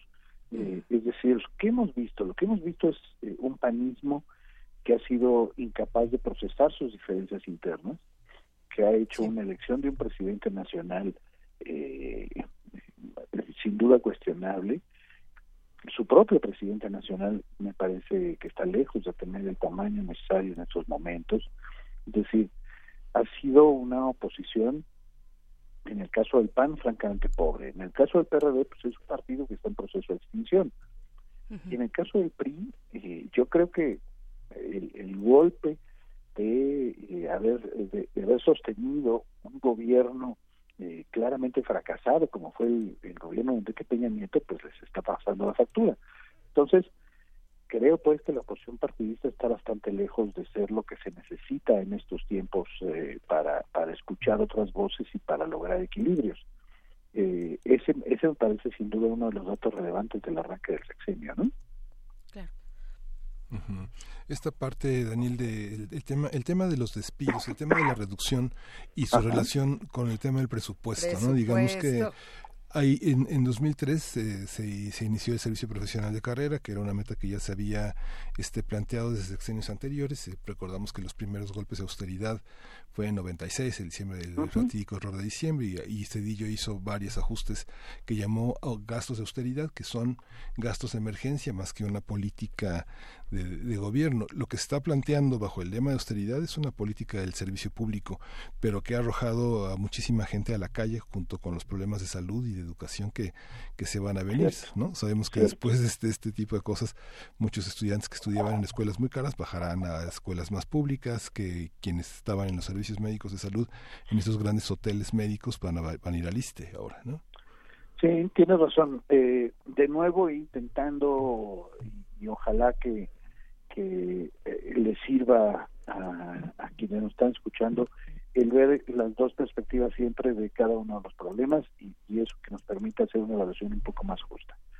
Por un lado, en efecto, la política de austeridad ha significado el recorte de un número de plazas muy importante y ha lanzado a la calle literalmente a miles de personas. Creo yo que ha sido una estrategia torpe, creo yo que ha sido una estrategia pues poco cuidada y poco analizada, en donde simplemente han arrasado con eh, eh, puestos públicos bajo principios como eh, todos los sectores de confianza van para afuera o los que trabajan por horarios van para afuera sin hacer un análisis cuidadoso de qué hace cada persona. Eh, ese me parece un dato relevante y creo que ha sido algo que hemos podido ver en muchos lados. Eh, a los colegas eh, periodistas de LINER, por ejemplo, conductores de programas de radio, pues todos sabemos que este el trato ha sido bastante lejano a lo justo que eh, esta semana vamos a, ver la desaparición de programas básicamente porque sus conductores no les fue renovado el contrato por una instrucción de Hacienda que por supuesto hace da una instrucción general y arrasa con todo, ¿no? Entonces tiene un componente injusto sin duda. Pero el otro lado de la moneda también es que eh, el gasto público del gobierno de los gobiernos anteriores ha sido una locura, es decir, ha sido de una falta de cuidado, ha sido de una falta de austeridad, ha sido de un derroche eh, eh, que es, también es imposible de defender. Mira, eh, hay un pequeñísimo botón de muestra, pero que a mí me gusta citarlo porque creo que nos pinta un poco el panorama que publicamos nosotros la semana pasada. El director del IMSS, el último que hubo, del gobierno anterior, tenía una camioneta blindada con un blindaje nivel 5, que es el más alto que puede haber, que le costó a este país un millón y medio de pesos. Evidentemente un millón y medio de pesos son cacahuates cuando se habla del presupuesto público, pero a mí me parece que simbólicamente te refleja algo, que, el director del IMSS haya optado por la camioneta más cara y con el blindaje más alto. Esto te refleja el, el, el derroche absoluto, la falta de cuidado y, por supuesto, en muchos casos, la profunda corrupción en el manejo de los recursos públicos. Entonces, no podemos estar de acuerdo con el recorte masivo, mucho menos afectando, eh, eh, haciéndolo sin respeto a derechos laborales. Eso está clarísimo. Pero, de nuevo, el otro lado de la moneda es que es indefendible lo que han hecho con los recursos públicos en gobiernos anteriores. y que, que yo puedo eh, eh, entender cómo ha habido eh, gente que critica el, que, por ejemplo, funcionarios públicos dejen de tener el seguro de gastos, el seguro de gastos médicos mayores que se tenía contratado. Pero cuando uno ve, lo publicó el Universal hace un par de días, que el gobierno federal gastara, eh, si no estoy mal en la cifra, el último, el, el 2017 en el gobierno de Enrique Peña Nieto, fue una cantidad de 7 mil millones de pesos en seguros, uno dice, oigan, ¿de veras? O sea, ¿por qué reciben un seguro de estos médicos si para eso está el, el ISTE? Entonces, eh, hay, ah, eh, eh, los gobiernos anteriores, insisto, sí tenían una falta de cuidado sorprendente y eso habría que decirlo. Yo no, no, no creo que por una decisión del presidente o por un acto de, por una lógica que el propio presidente ha dicho de que si el presidente no es corrupto, los demás funcionarios no son corruptos, no, no creo que así vaya a acabar la corrupción. Pero también no podemos negar que eh, el, el gobierno, particularmente Enrique Peña Nieto, tenía todo un sistema montado para el desvío de recursos públicos por miles de millones de pesos y que eso se desmonta en este sexenio. Y ese, pues, es un dato relevante. Cada una de las dependencias del gobierno federal, eh, del gobierno anterior, tiene señalamientos multimillonarios de desvío de recursos. Y, eso es eh, un reflejo del abuso permanente que hubo en el caso de Enrique Peña y de su gobierno con el uso de recursos públicos. Bueno, creo que austeridad y fin de corrupción tendrían que ser de los puntos favorables de esta nueva administración, repito, sin que eso signifique que validemos el despido masivo, sin eh, tomar en cuenta qué hace cada persona y si debe de permanecer o no, con los matices necesarios, digamos, ¿no? A ver, eh, ahora, si esto fuera un libro de Elige tu propia aventura, Daniel, te voy a poner dos caminos y tú eliges cuál, cuál te parece quizá, no, no más relevante, sino más urgente a tratar, todavía tenemos unos minutos. Por un lado, la relación internacional, cómo está López Obrador con otros países, pensando, por ejemplo, en lo que acaba de ocurrir con Nicolás Maduro, y con el caso de Venezuela, con Estados Unidos, por supuesto, etcétera, etcétera. Y en el otro extremo, hablar, por supuesto, el tema de la violencia y, y de lo que está ocurriendo en nuestro país, no solamente... Eh, bueno, es que podemos hablar de los políticos de Morena que fueron asesinados en Oaxaca, podemos hablar de los distintos militantes. ¿Cuál de estos dos caminos te gustaría abordar primero? No, bueno, sin duda el de violencia porque es algo que afecta a seres humanos.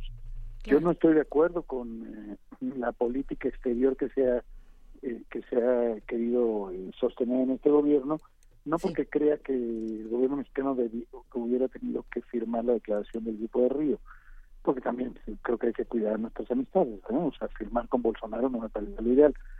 Pero me parece al mismo tiempo que ha, sido una política exterior poco activa, poco este eh, poco eh, interesada en, en eh, coadyuvar al diálogo y a la solución de problemas.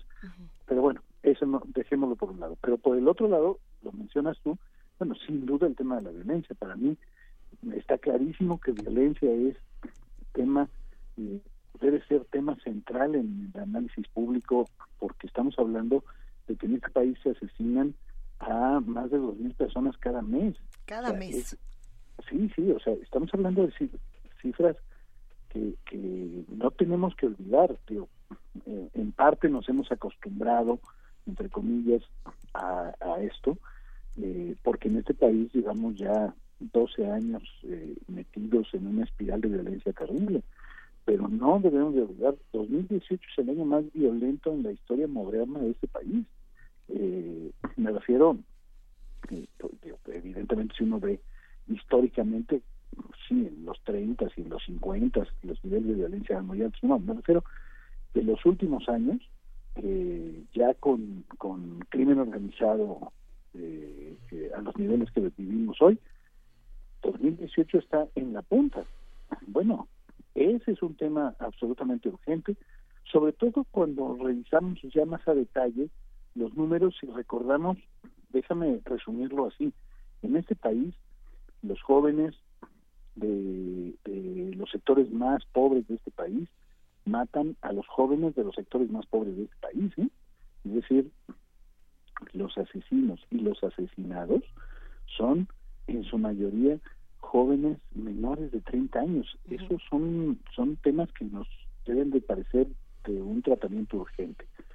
Y creo que es eh, un tratamiento que se debe dar desde una lógica de política de seguridad, pero también desde una lógica de política social. Eh, no podemos solo aspirar a que se resuelvan las cosas eh, a balazos.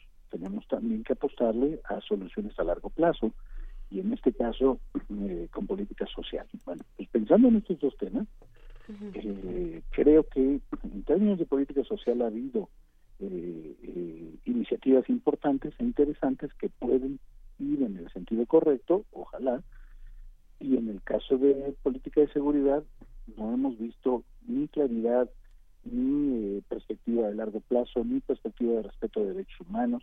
O sea, creo que ha sido uno de los puntos débiles de este gobierno, ¿no?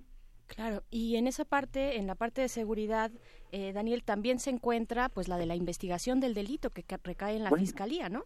Y tenemos pues todo este tema que va corriendo, digamos, a la par junto con eh, seguridad pública, pues el tema de la fiscalía autónoma. ¿Tú cómo, cómo estás viendo esto? ¿Cómo lo están leyendo? ¿Cómo lo mencionas porque en efecto es un tema central. Mira, el, eh, un, un, problema central en este país, en efecto, es la impunidad. En México se mata porque se puede matar y no pasa nada.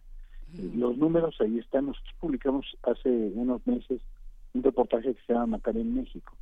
Eh, y que vamos a recuperar en los próximos meses actualizándolo para mantener el tema eh, en ese reportaje lo que decíamos es pues, cosas como no solo lo que lo que es público de que nueve de cada diez homicidios quedan impunes en este país, sino lo que intentamos hacer fue visitar a los peritos, a los forenses, hablar con ellos, con los agentes del Ministerio Público, para ver las increíbles carencias que tienen para la investigación a nivel federal y estatal. Bueno, eso sigue exactamente igual. Es decir, no vemos en el presupuesto eh, eh, que aprobado hace apenas un par de semanas, no vemos una vocación por fortalecer las áreas de investigación que tendrían que ser uno de los temas más relevantes de esta administración, porque eh, no, no podemos suponer que se va a frenar o a disminuir simplemente la violencia si sigue eh, permitiéndose en este país matar a alguien sin que pase nada. Eh, olvídate ya del resto de los delitos, o sea, sí, estamos común. hablando, ya sabes, de, no, de, niveles de impunidad del 95, del 97% dependiendo del delito, ¿no? O sea, en este país robar o secuestrar, o, ¿no? Eh, es eh, garantía de impunidad. Claro. Yo hablo del más grave de todos, pues, del homicidio, pero tienes razón, no hay y ese sin duda tendría que ser uno de los temas que más critiquemos, por lo menos en el tema del presupuesto, que, no, que los presupuestos sabemos que nos permiten eh, ver algunas de las prioridades de las políticas públicas. Bueno, en el nivel de presupuesto no vemos ningún interés particular por resolver los casos, primero del pasado y los que se vayan presentando en el día a día, porque no hay una inversión, una inversión fundamental en eh, todos los eh, cabos que hay en el proceso de investigación de un delito, sea sea del nivel o de la, de la de la importancia que quieras, insisto, desde los más sencillos hasta los más complejos como el propio homicidio, ¿no? Oye, Daniel, esta parte de los trabajadores de base, los trabajadores en la nómina, esta apuesta por no tocar esa parte que siempre que se contratan por el capítulo 3000, los, los capítulos honorarios dicen porque los trabajadores de base no trabajan. Esto es cierto, digamos, esta, esta, esta visión sobre el personal sindicalizado, el personal de base, eh, ¿Qué, qué, qué tan cierto es y cuál es la apuesta, digamos que si alguien se queda sin recursos, sin honorarios, veíamos las declaraciones eh, del sector de cultura, si no van a poder montar las exposiciones porque no tienen honorarios, ¿qué pasa con esta parte? Porque finalmente también se polarizan un tipo de trabajadores y otros, ¿no? Parece que unos son de primera y otros son de segunda.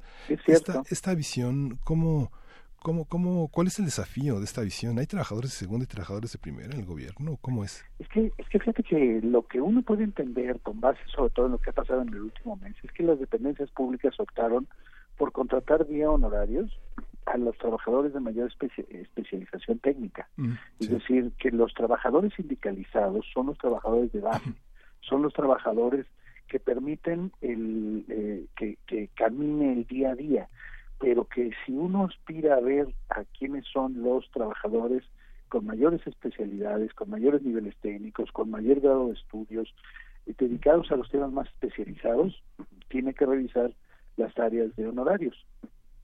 Y ese creo que es uno de los temas eh, eh, fuertes, porque en efecto, perdón, nos ha, esto nos refleja cosas como que el, el servicio profesional de carrera no ha sido la solución que se esperaba, porque uno esperaría precisamente que los niveles técnicos estuvieran ahí, que cada uno de los funcionarios que entraba eh, llegaba con los con su nuevo equipo y ese nuevo equipo podrían ser decenas o cientos de personas, y que este nuevo equipo trabajaba solo el tiempo que se dedicaba pues el, el, nuevo funcionario y cuando llegaba el nuevo uno nuevo volvíamos a la misma dinámica de despidos e ingresos.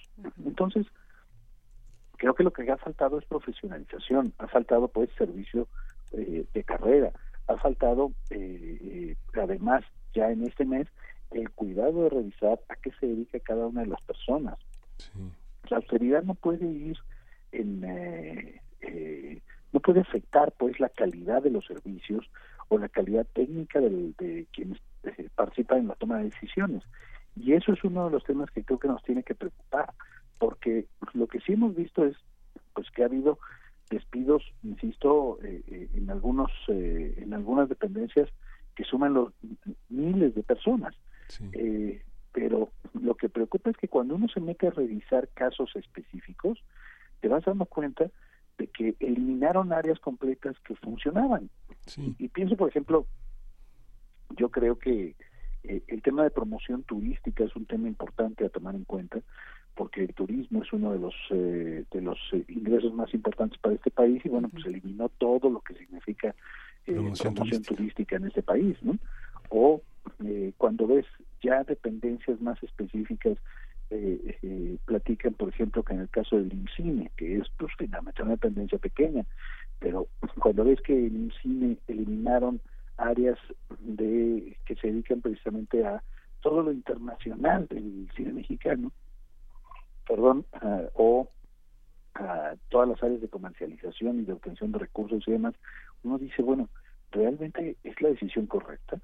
Creo que es importante y, ese daño lo podemos ir viendo en estos próximos meses, es importante que la austeridad eh, parece que va a afectar eh, la operación cotidiana y esto es algo que nos tiene que preocupar, ¿no? Sí, justamente. Pues con qué no se puede tener una reflexión final el día de hoy, Daniel, porque parece que nos quedó corto el tiempo y ya nos echamos una hora. No, bueno, no somos. Este, yo solo diría, creo que hay una eh, que, no podemos minimizar el hecho de que hay una vocación y hay una decisión por darle un manazo al tablero eh, de lo que era este país, que buena falta hacía. Pero porque cuando uno da un manazo al tablero, pues algunas veces o más de una vez te llevas piezas que sí funcionaban. Creo que eh, hay cosas eh, que vale la pena eh, aplaudir o evaluar positivamente, como se le quiera decir, y hay cosas que por supuesto me parecen preocupantes. Pero sobre todo, yo apelaría a lo que decíamos desde el principio, a la serenidad de poder hacer esta evaluación con menos pasión y con más análisis, ¿no? Nos hace más falta que nunca Daniel Moreno, director de Animal Político, pues muchas gracias por aceptar el reto, el reto de hacer este análisis del primer mes de AMLO y además hacer una especie de pues de proyección de lo que ya tenemos en, en, frente y de lo que ya está en puerta, ¿no?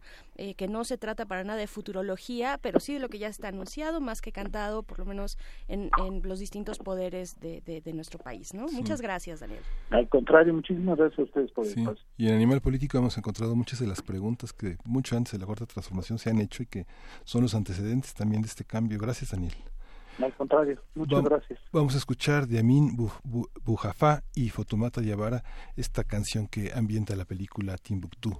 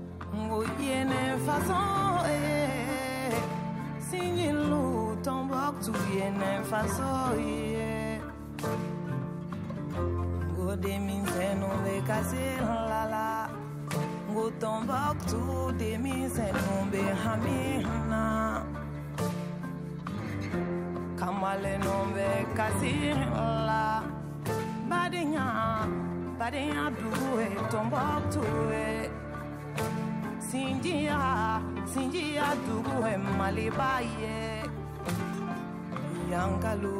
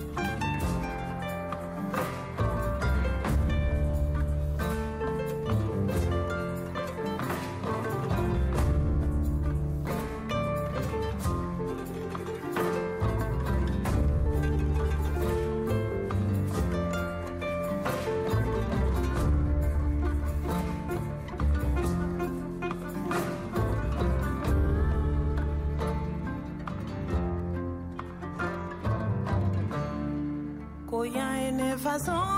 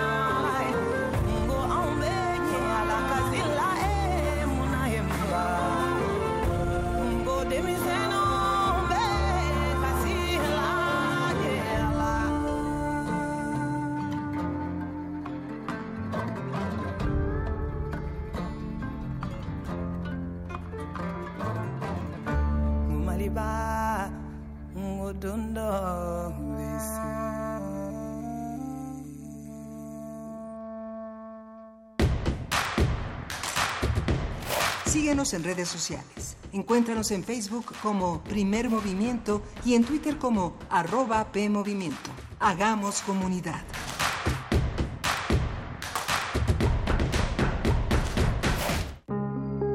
Una duda es natural. Algunas dudas son un proceso. Demasiadas dudas son un impedimento. Y cuando dominan tu vida, son una prisión. Radio UNAM te invita a aprender a tomar decisiones con estabilidad, libertad y certeza con el taller Liberando al Gigante Interior, dirigido a quienes buscan el crecimiento personal y el desarrollo de la comunicación afectiva. Imparte Eduardo Gómez Tagle. Todos los sábados de febrero, de las 16 a las 20 horas, en la sala Julián Carrillo de Radio UNAM. Adolfo Prieto 133, Colonia del Valle, cerca del Metrobús Amores. Informes e inscripciones al 5623-3272 o en www.radio.unam.mx. La inmensidad ya vive en ti. Es cuestión de que la veas. Radio UNAM, Experiencia Sonora.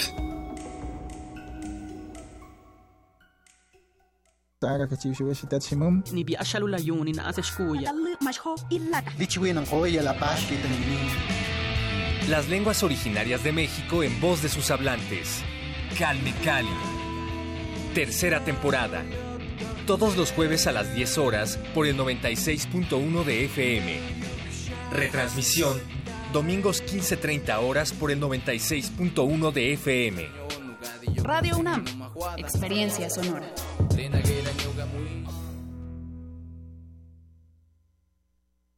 Andrés Manuel López Obrador en campaña. Que se baje el precio de las gasolinas. No que ya no va a haber nuevos aumentos.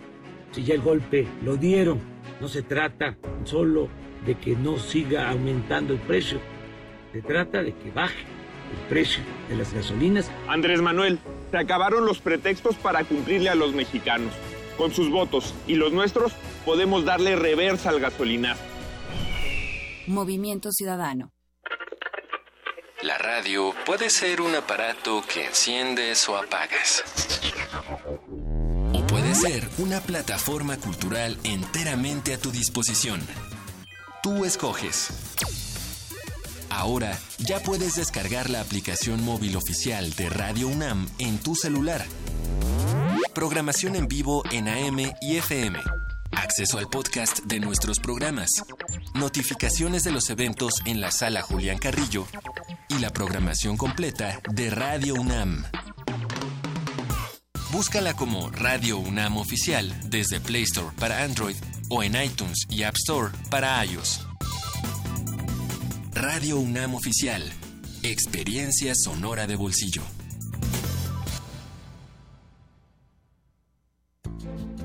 ¿En qué nos beneficia la Ley General de Archivos? El orden y disponibilidad de los documentos que genera el Estado nos brinda certeza y seguridad. Permite la transparencia, el acceso a la información y la rendición de cuentas. Facilita la protección de los derechos humanos y preserva nuestra memoria histórica. Ley General de Archivos. Juntos contribuimos a la preservación de la memoria de México.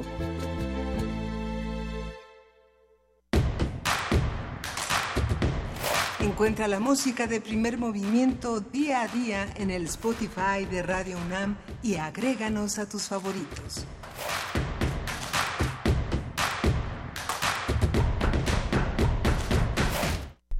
Son las nueve de la mañana con tres minutos y sí, esta es la tercera hora de primer movimiento con Berenice Camacho, Miguel Ángel Quemain y Luisa Iglesias, que aquí estamos los tres reunidos.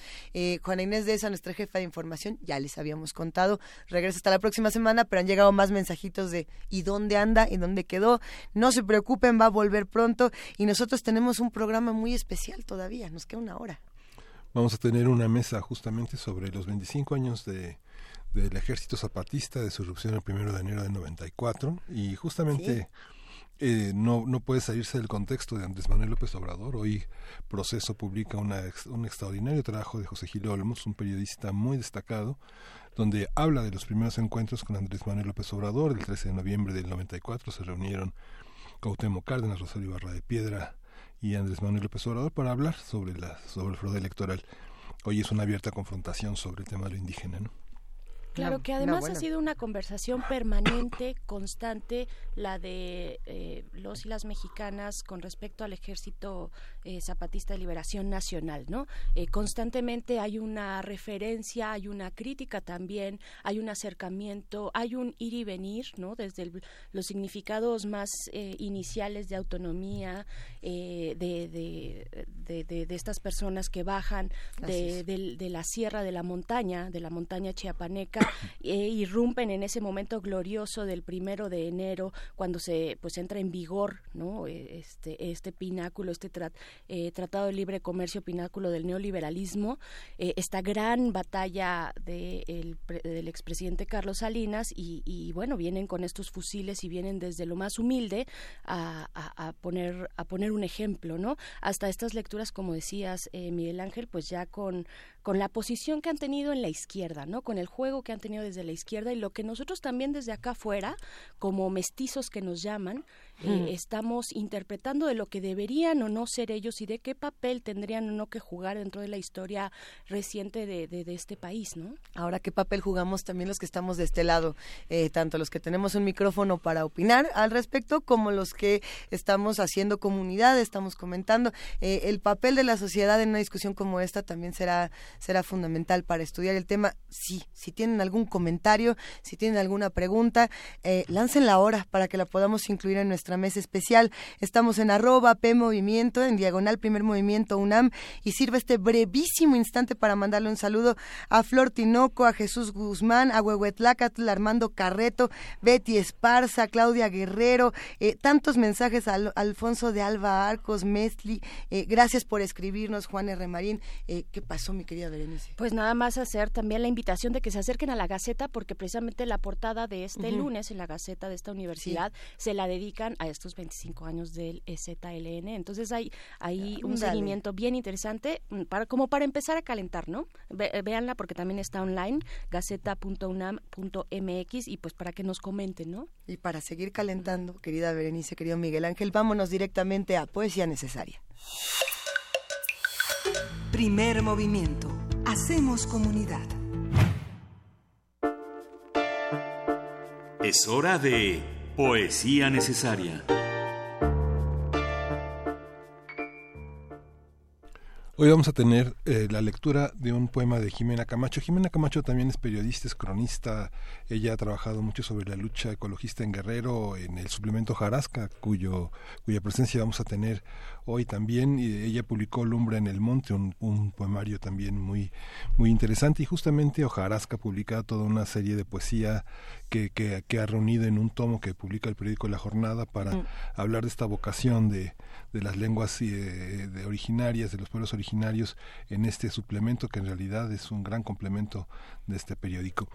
Se llama Árbol y lo vamos a completar con una canción de Alfredo Citarrosa que este año cumple 30 años de haber muerto un 17 de enero de 1989 y justamente Árbol dice así, el árbol del olvido de Citarrosa.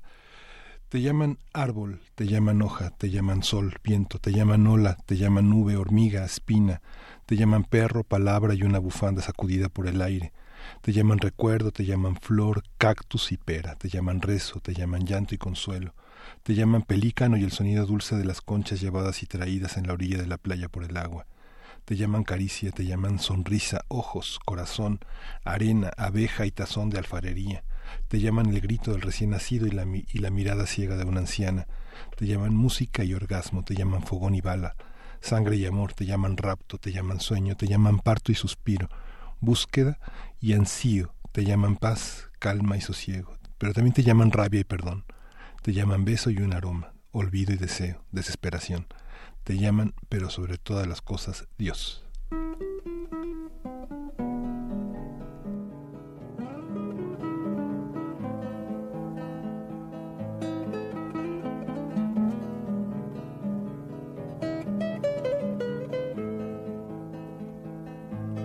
Mis pagos hay un árbol que del olvido le llaman, donde van a despenarse viralita los moribundos del alma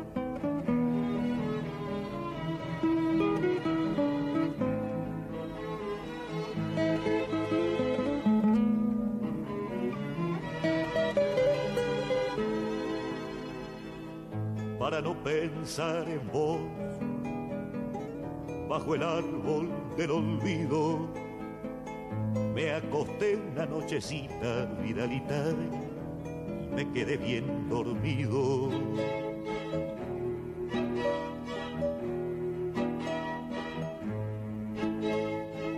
Y al despertar de ese sueño, pensaba en vos otra vez pues me olvidé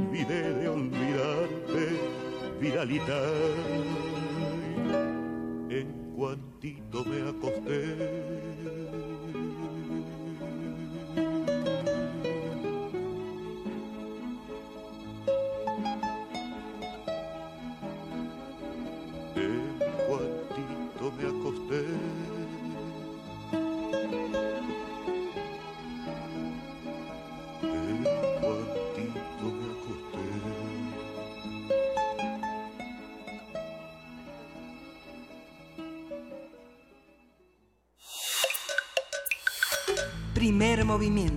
Hacemos comunidad. La mesa del día. El Ejército Zapatista de Liberación Nacional salió a la luz pública el primero de enero de 1994, cuando ocupó siete cabeceras municipales del estado de Chiapas. La irrupción de los zapatistas ocurrió el mismo día que entró en vigor el Tratado de Libre Comercio con América del Norte, impulsado por el entonces presidente Carlos Salinas de Gortari.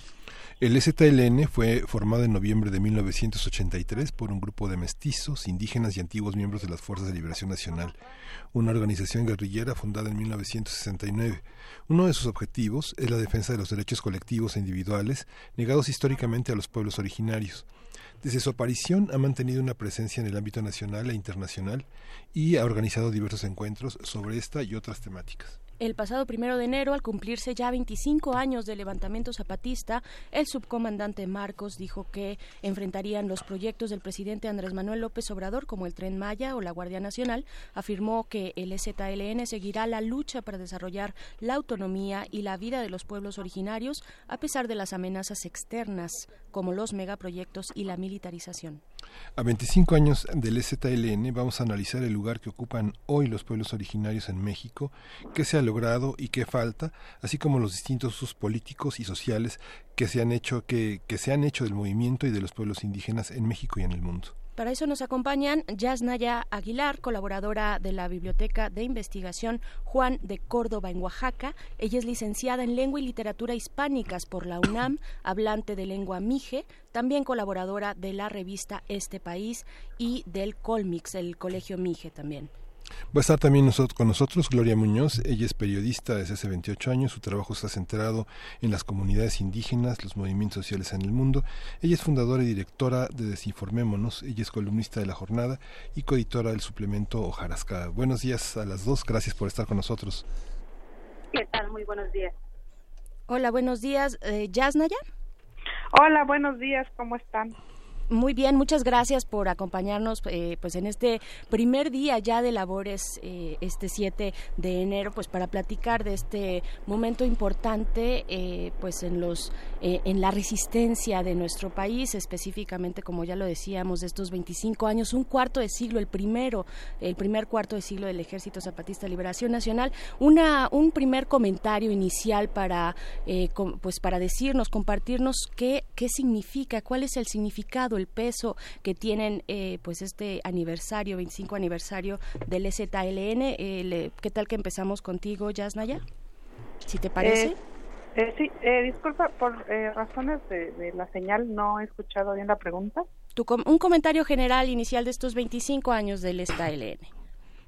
bien, pues nosotros desde aquí justamente recordábamos un poco las impresiones, las impresiones que tuvimos hace 25 años y la reacción en esa época de los adultos es sobre el rumor de una fuerte presencia de LZN en la Sierra Mije que este que puso a, a platicar a las personas sobre eh, las reacciones de apoyo o no que se podría tener no en un principio fue eh, pues eh, una discusión sobre eso que, que puso en la mesa y cambió así como en ese momento la discusión aquí eh, yo creo que la discusión en todo el país y en el mundo, en el movimiento indígena en general, eh, y creo que es un parteaguas. Muchas de las, eh, eh, no solo del discurso, de los temas que se ponen en la mesa en cuanto a movimiento indígena, eh, fueron planteados ¿no? desde este eh, este levantamiento.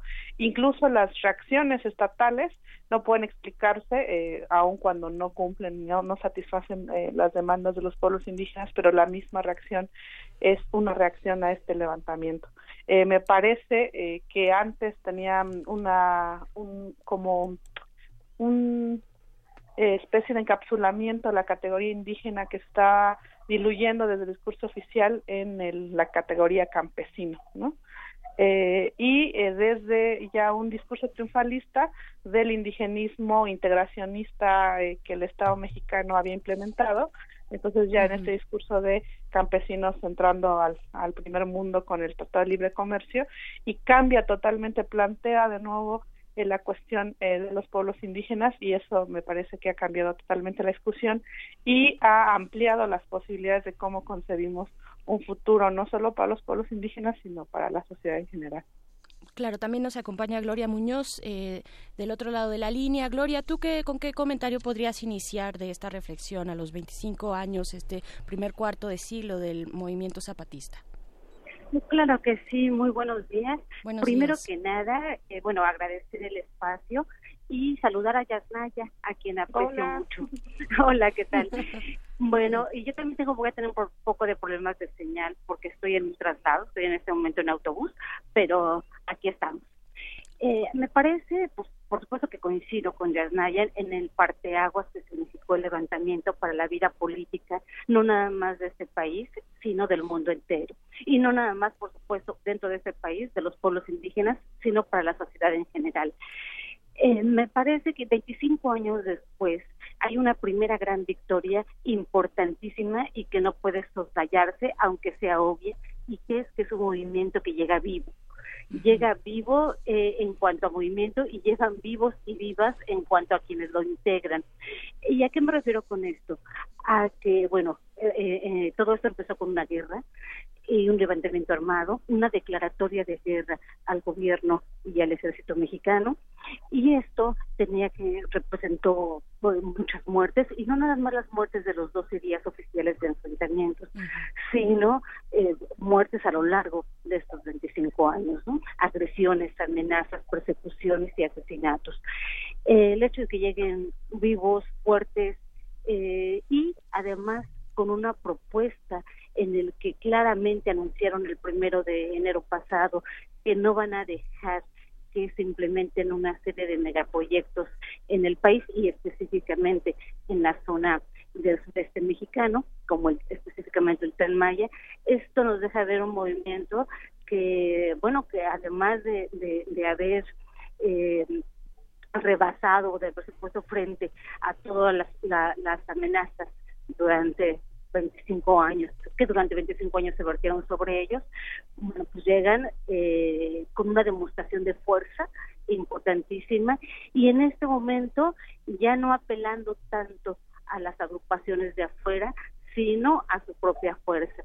Me parece que fue eh, también un parteaguas, además de en la vida de las comunidades indígenas de este país y en lo que representaron la, en lo que representó esta visibilidad desde hace 25 años me parece que también eh, a mí me tocó viajar por muchas partes del mundo en los que su propuesta política era una posibilidad o sigue siendo una posibilidad para grupos de, políticos en Italia, en Grecia, en Argentina, en Estados Unidos. Es decir, los zapatistas a lo largo de 25 años eh, lograron poner una corriente de pensamiento político no solo hacia dentro de las comunidades indígenas, sino hacia el resto del mundo. Es muy importante los dos temas, que es el tema de la militarización y el tema de la autonomía. Es que esta, esta parte que han señalado diversos especialistas sobre el tema de Chiapas es donde está puesto todo el acento. Como bien dices eh, como bien dicen el ejército está vivo justamente porque gobierna gran parte de la, de, la, de la selva lacandona donde están localizados uno de los uno de los aspectos más importantes que es eh, el tema de la migración y por otra parte el de un ministerio público que ya no funciona como funciona a nivel nacional a nivel federal que es eh, otra otro tema que fue también resultado de, de los acuerdos de San Andrés por más incumplidos que hayan sido el resultado ha sido esta autonomía indígena muy importante en esta en esta zona de la selva lacandona no eh, ya tal vez. ¿Qué te parece si seguimos en ese orden? Eh, ¿Ya está ya? Eh, sí, yo creo que aun cuando, eh, por ejemplo, la situación en cuanto a los pueblos indígenas es bien diversa en el, país y en el mundo todavía más, eh, la autonomía, pues eh, yo creo que la situación en Chiapas era bastante distinta a la situación en Oaxaca, sin embargo la opresión estructural era la misma. Y eh, si bien aquí eh, tendríamos eh, ciertos municipios autónomos que no estaban reconocidos ¿no? ante el Estado, pero seguían funcionando como tal una gran parte de Oaxaca, la discusión cambió, o sea, la, ahora la, la, el, el marco jurídico, el poco marco jurídico que, este, que se ha logrado, eh, ha hecho que el discurso sobre esa autonomía sea mucho más fuerte, ¿no? Mucho más abierta y decir no solo somos este campesinos o no tenemos que estar simulando ante el Estado, que era lo que sucedía en Oaxaca, eh, que había elecciones cuando en realidad eh, las eh, elecciones municipales se hacían por asamblea, ¿no? Aunque se reportaba al Estado una elección eh, eh, como la, la que pide el Estado. Entonces, ese reconocimiento, ese autorreconocimiento y una fortaleza en la defensa de esa autonomía fue muy importante. Y creo que también eh, lo mismo sucedió en el caso de otros pueblos que estaban enfrentando proyectos extractivos, eh, el, el, digamos, replantear esa autonomía ante el Estado. Eso fue muy importante. Entonces, yo creo que no solo en la selva lacandona que, que está este em, proyecto y esta eh, este esa construcción de autonomía eh, de facto en cuanto a la gestión de la vida, sino también eh, impactó de diversas maneras según los diversos procesos de los pueblos indígenas en el país. Y eso me parece que ha sido fundamental. Ha dado un nuevo aliento a eh, las luchas y a las resistencias que si bien existían estaban digamos por lo menos negadas y eh, un poco más eh, frágiles desde la concepción del Estado que eh, básicamente había culminado exitosamente en su discurso el proyecto integracionista no no había más eh, eh, reivindicaciones de tipo étnico como le llama el Estado pero eh, aunque en la práctica en muchos casos como el de Oaxaca seguía existiendo no ahí eh, simulando resistiendo al Estado pero con esto se articula este discurso y está eh, se le nombra en muchos casos para en, en mi comunidad eh, se le nombra como autonomía no aunque eso estaba sucediendo en la vida cotidiana hay una eh, identificación con esa categoría. Y creo que es algo que al Estado mexicano sea de izquierda o de derecha siempre preocupa no porque eh, se lee eh, como ya habían dicho algunos políticos, como una balcanización, como un atentado contra la propia idea de Estado. Entonces, esa, esa relación es muy tensa siempre, ¿no? Claro, ante la idea de, de Estado y de nación también, ¿no? De nación en, en absoluto y en conjunto cuando hay una diversidad que, que, que a veces ni nos imaginamos si no nos, si no nos queremos asomar a ella, ¿no? Eh, Gloria, Gloria, ¿tú qué, po- qué, qué podrías comentar al respecto de, Eh, esta, de, este binomio, un- ¿no? Un pequeño recorrido para que nuestros las personas que nos estén escuchando puedan contextualizar Ujú. eh, de dónde surgió la autonomía de facto eh, en estas comunidades, ya oye, en- específicamente las comunidades zapatistas y tal como le están organizando. Eh, en 1994 se lleva a cabo un diálogo en febrero, casi inmediatamente después del levantamiento, un diálogo con el gobierno que posteriormente es roto el 9 de febrero de 1995 con una ofensiva militar, la más cruenta de estos 25 años, en donde se ocupó militarmente todas la, las regiones em, con presencia zapatista. Eh, ahí hay que señalar que estos efectivos militares llegaron para quedarse, es decir, tienen 24 años viviendo en ciudades militares dentro de este territorio. Este diálogo infructuoso también con el gobierno eran se habían planeado cuatro mesas. La primera sobre derechos y cultura indígena. De esta primera mesa eh, se llevaron a cabo nueve meses de diálogo ininterrumpido y no entre el gobierno federal y el STLN. El STLN dijo, nosotros no representamos ni siquiera a los indígenas de Chiapas, mucho menos a los de todo el país. Entonces lo que hicieron ellos fue convocar al movimiento indígena nacional, a los pueblos, a las comunidades, a las organizaciones indígenas del país, tener una respuesta histórica, es decir, no se habían juntado tantos pueblos, naciones, tribus y barrios indígenas en una en una sola encuentro eh, para en este caso hablar por ellos porque el STLN jamás habló por los pueblos indígenas del país los convocó para que entre todos llevaran una propuesta a este diálogo de este diálogo surgen los primeros acuerdos, los llamados acuerdos de San Andrés Larraínza o acuerdos de San Andrés Sacamiche de los pobres, en donde, entre otras cosas, se reivindica la autonomía de los pueblos. Estos acuerdos no fueron cumplidos por los por el gobierno federal. En ese momento estaba de presidente Ernesto Cedillo y de secretario de Gobernación Emilio Choifet, quien dijo que se había tomado unos chinchones de más el día que se firmaron. De ese nivel eh, eh, este fue el, el incumplimiento y la burla hacia no solo los zapatistas, sino el resto de los pueblos indios del país.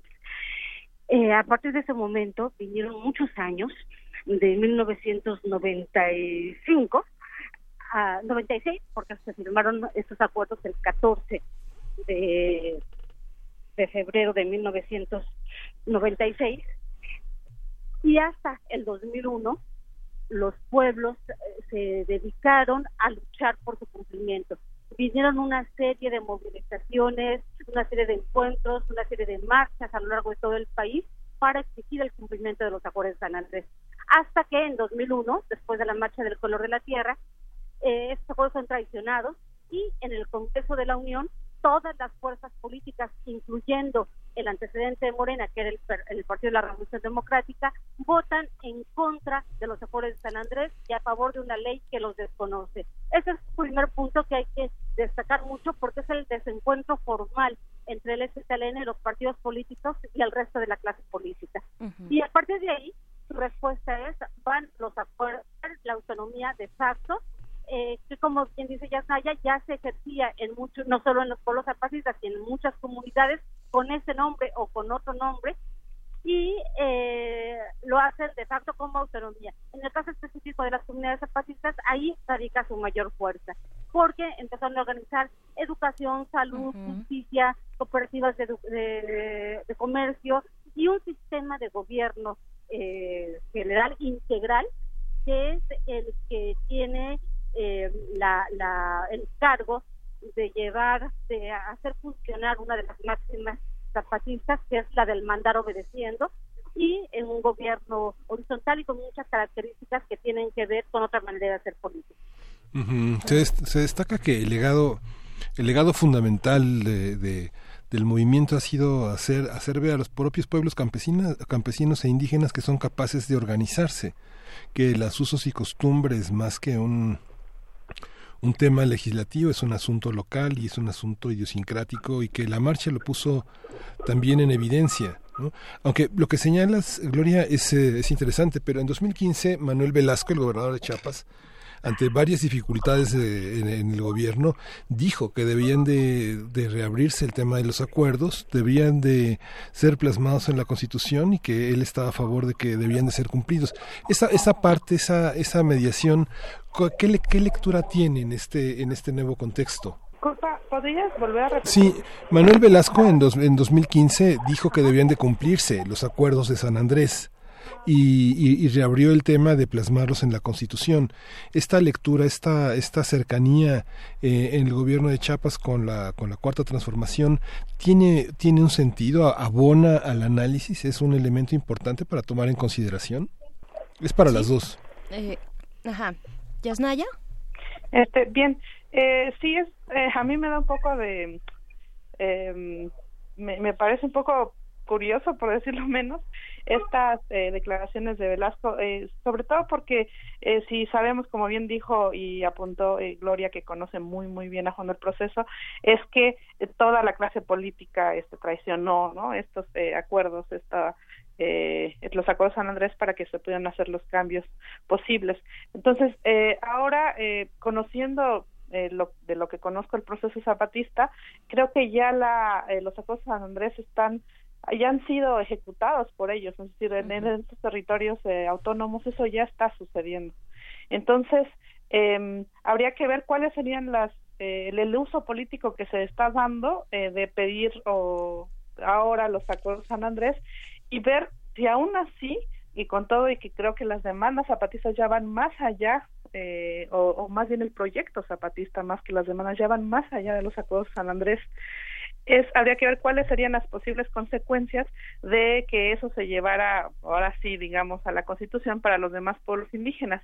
Pero además eh, dado el, la, lo que plantea los acuerdos San Andrés hay una gran contradicción entre lo que está haciendo el gobernador Velasco y la clase política con los proyectos extractivistas en los pueblos indígenas y con un proyecto que ahora se plantea con todo y de izquierda desarrollista va a ser muy difícil, hay una gran contradicción ahí, entonces yo creo que es más bien un uso discursivo y político, porque, eh, digamos, otorgar plena autonomía o reconocer plena autonomía, que ya la estamos ejerciendo en muchos casos, es contradictorio con el impulso desarrollista que necesita, sobre todo de recursos naturales, de bienes comunales, para poder llevarse a cabo.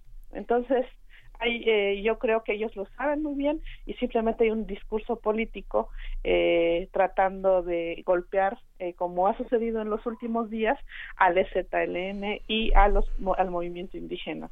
En ese sentido, me parece como un eh, que, que, puede estarse planteando un, una paradoja muy fuerte y que sabemos eh, de qué lado se va a inclinar por la propia dinámica desarrollista del Estado. Claro que también está en juego como parte de esta autonomía de facto que ya nos eh, comentan ustedes y han desarrollado eh, Yasnaya y Gloria, está eh, de por medio eh, la gestión del territorio y de su riqueza, ¿no? Que sí tienen estas comunidades, no solamente los zapatistas, sino las comunidades indígenas, eh, al menos en Chiapas, al menos en Chiapas, eh, eh, como una parte de, de, un, de un eco que ha dejado el movimiento zapatista hacia otros, hacia otros pueblos indígenas de la región. ¿Cómo, cómo lo ves tú, Gloria? ¿Cómo ves este, este choque entre las dos lecturas desarrollista, por un lado, como dice Yasnaya, con este proyecto del Tren Maya, y por otro, pues de la autonomía de facto que está desde hace bastante tiempo, ¿no? Coincido totalmente con lo que dice Yasnaya. Aquí lo que está en juego es justo un proyecto de nación que no incluye a las comunidades indígenas más que para despojarlas.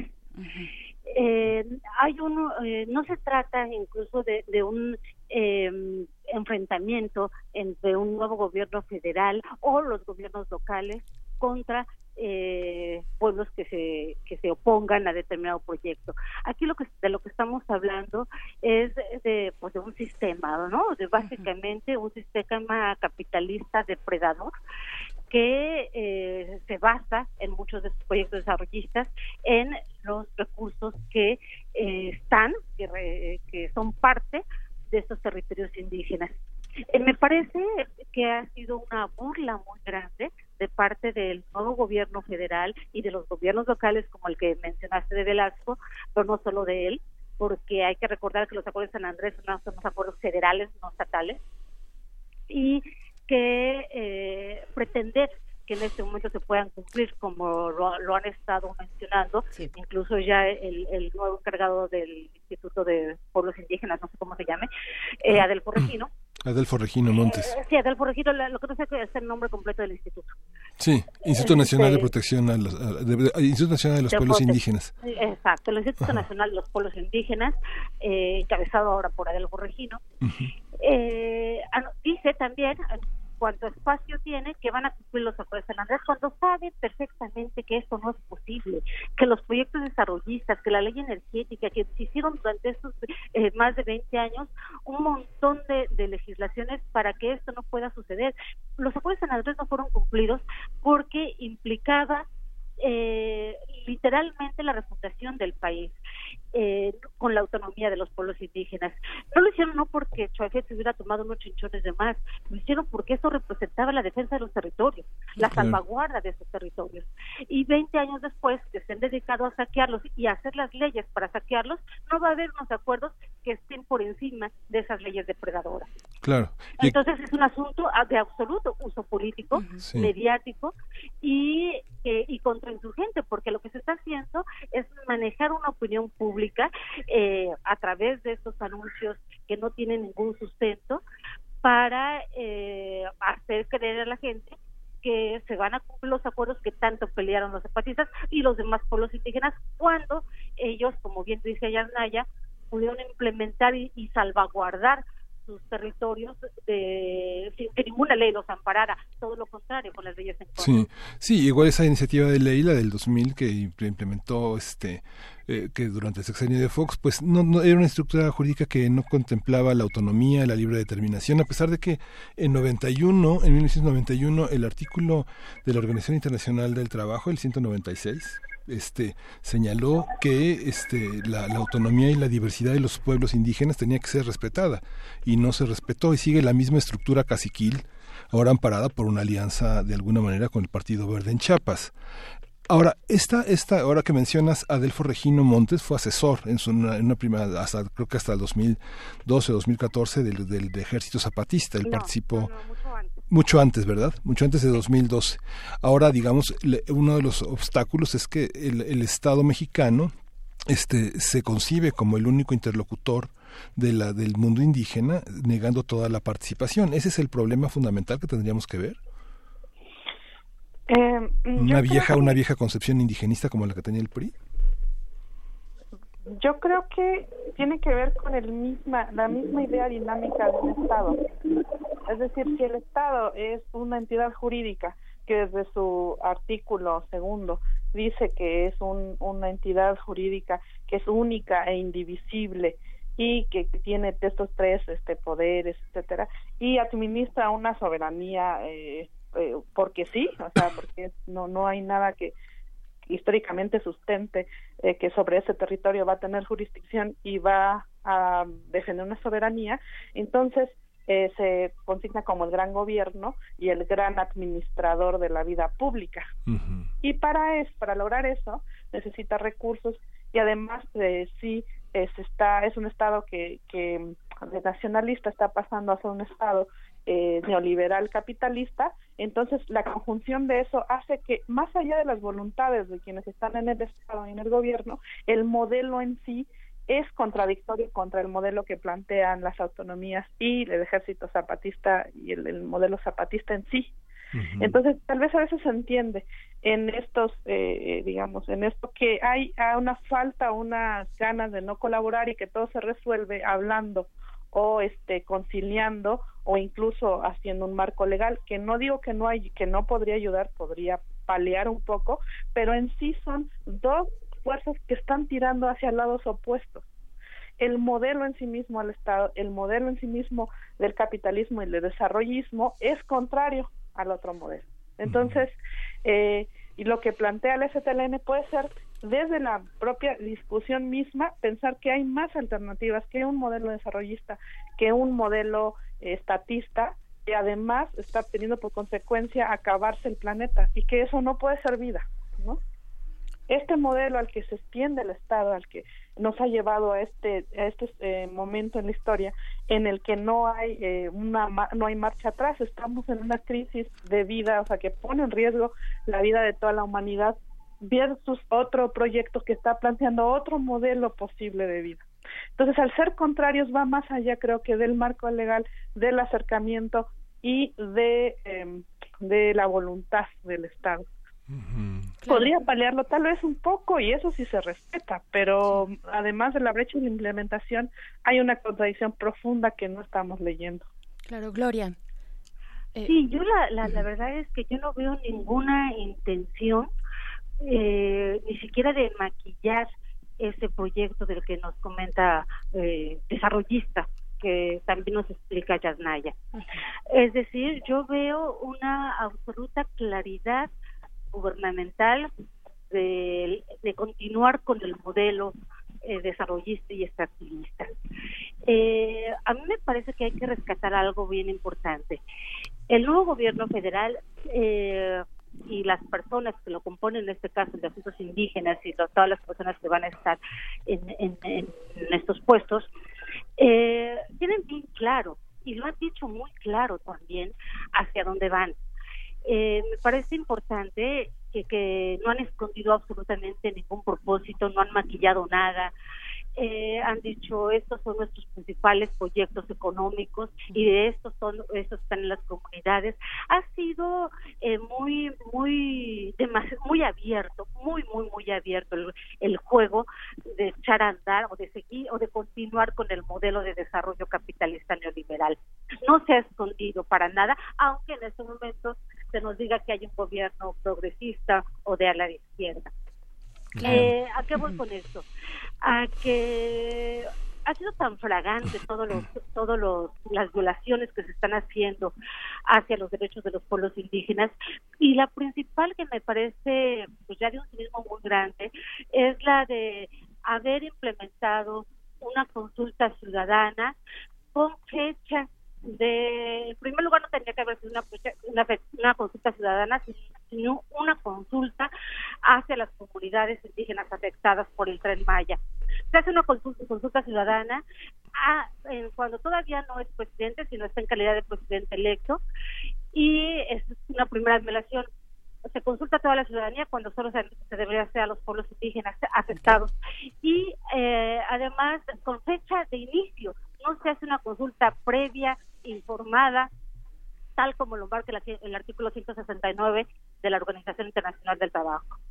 Este, entonces se viola absolutamente todo y se dice que es por el bien de todos nosotros.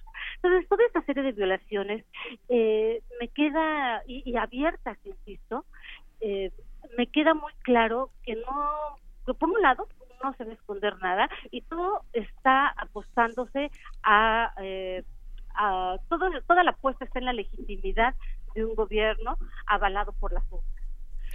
y, en donde los, los más afectados van a ser, entre otros, como los familiares de los desaparecidos y otros sectores, en este caso los pueblos indígenas. Claro, déjenme también plantearles eh, algo que, bueno, que llamó bastante la atención, hablando de esta relación del gobierno eh, con los pueblos indígenas. ¿Qué les, qué, ¿Cómo leyeron ustedes, por ejemplo, la toma de protesta de Andrés Manuel López Obrador con la participación de estos representantes de algunas, solamente algunas, no todas, de las comunidades indígenas? ¿Qué lectura le dieron? Hubo también una controversia ahí al respecto de qué uso político le estaba dando Andrés Manuel López Obrador a esta presencia indígena tan visible, tan mediática que eh, pues que todos pudimos ver ese primero de diciembre, eh, Yasnaya.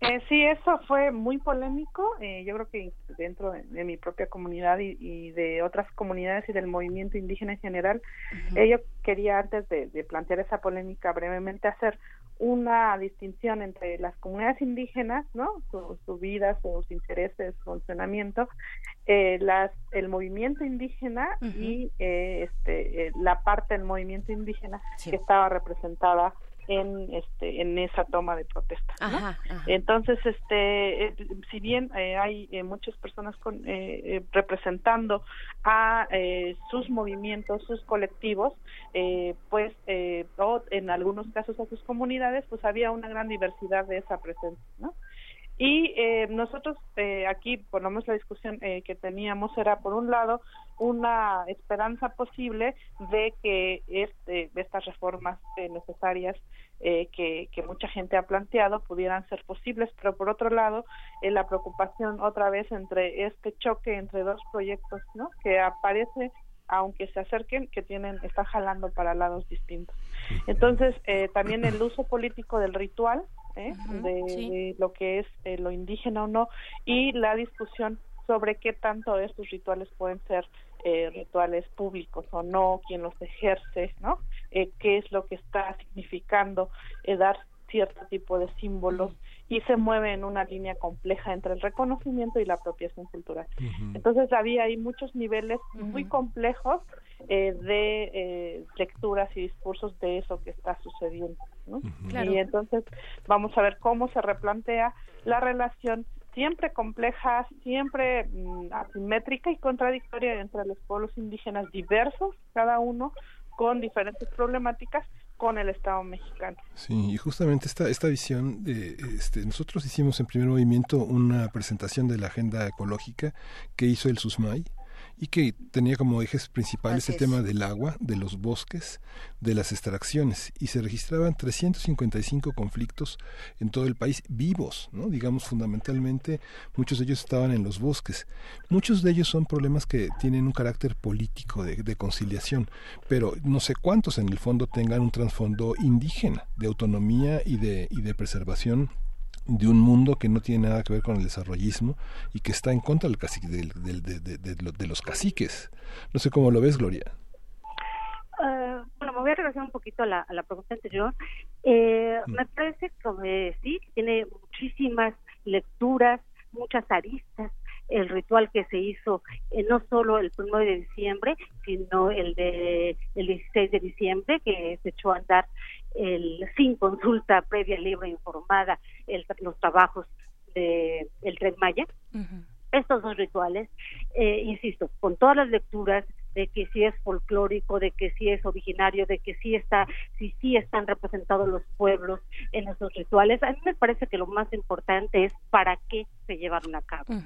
Es decir, sí hay una, intención muy grande de imponer este modelo desarrollista en los pueblos eh, sin tomarlos en cuenta y haciendo que sí se les tome en cuenta. Es decir, legitimando un plan de desarrollo que no los contempla o que va a contemplar a los que de facto estén de acuerdo sin consultarlos. ¿Me explico? O sea, los que ya están de acuerdo, no va a ser necesario que los consulten, forman parte de su proyecto. Y, los debe de ver. Pero necesita, se necesita a, nivel de, de, gobierno eh, legitimarse en, en cuanto a este, este proyecto que, to, que va a tocar, que toca fibras eh, de los pueblos, que no nada más los territorios, sino un montón también de aristas culturales, medioambientales, antropológicas, arqueológicas y demás. Entonces, sí necesitaba la, la fuerza, la legitimación y la, el, yo me atrevería a usar la palabra forzar eh, estos rituales que, insisto, con todos los, cuestionamientos que puedan tener para legitimar un modelo de desarrollo dentro de las comunidades indígenas. Eh, yo no, eh, me parece muy muy preocupante que de pronto vaya a haber indígenas buenos, indígenas alineados, indígenas malos, indígenas rebeldes, indígenas que no lo espantan, y, o sea, eh, ¿qué, va a pasar con, e, con esto, no? Eh, a mí me parece que hay un, hay comunidades indígenas, hay pueblos indígenas y también esos pueblos y esas comunidades organizados en diferentes movimientos eh, locales y nacionales, como el Congreso Nacional Indígena, que tienen su propia vida, que tienen su propia dinámica y que no están atravesados por estas, por estos rituales, ¿no? Más allá, insisto, de que los puedan desconocer. Eh, me parece obvio que no estaban ahí los, eh, las comunidades y los movimientos, para hacer esta diferenciación de las que nos habla Yasnaya, no estaban ahí las comunidades y los movimientos indígenas que no están de acuerdo con su proyecto. Eso ya de entrada me parece relevante. Este, es decir, no están participando en estos rituales ni en esta eh, cuestión mediática las organizaciones, movimientos y comunidades que no están de acuerdo con su proyecto. Y ya de ahí me parece que hay un problema. Eh, Gloria, Yasnaya, eh, estábamos retomando un poco también la conversación anterior, la que estábamos teniendo con Daniel Moreno, director de Animal Político, eh, que resultaba interesante pensar en, a ver, lo que se tendría que consultar, lo que opinan las comunidades de los pueblos originarios, lo que dice la gente alrededor de ellas, lo que se dice, por ejemplo, en Twitter, lo que dicen los medios, cómo reaccionan ante esto los políticos, etcétera. Y hay un comentario en, en redes sociales que nos pareció interesante retomar de Emiliano Monge, que realizó hace un par de días que dice lo siguiente, me gustaría saber eh, qué opinan sobre esta reflexión. El comentario dice, ¿qué, daño le hacen al, nuevo al nuevo gobierno, sus defensores irracionales, atacando furiosos al EZLN sin reconocer lo que este significa para México? Y por otro lado, ¿qué daño le hace al EZLN esa postura de todos son lo mismo que niega la importancia que para México tiene el nuevo gobierno? Está planteando estos dos ejes. Eh, ¿Cómo ven? ¿Qué opinan en este, en este sentido de la discusión, Yasnaya? A mí me, impresionó mucho que en justo el 25 aniversario de este alzamiento que es fundamental para, para la historia de, este país, de los pueblos indígenas para el mundo, este hubiera un ataque tan poco informado, de un nivel eh, muy impresionante en ese sentido de tan poco informado, con argumentos tan, eh, con no argumentos, con solo ataques y eh, que estuviera eh, orquestado, es decir, era bastante sistemático. Eh, hay una comparación, eh, digamos, de alguna manera implícita de que el gobierno eh, actual es de izquierda y el zapatismo también es de izquierda. Y creo que tiene que ver con una visión que se tiene sobre los pueblos indígenas eh, que se impone sobre una diferencia entre izquierda y derecha. O sea, para nosotros, y se puede ver bien en la relación de los pueblos indígenas con el Estado, izquierda-derecha es Estado, ¿no? O sea, la izquierda y derecha pertenece a ese Estado. Y la relación va a ser eh, distinta, si quieren, pero es Estado.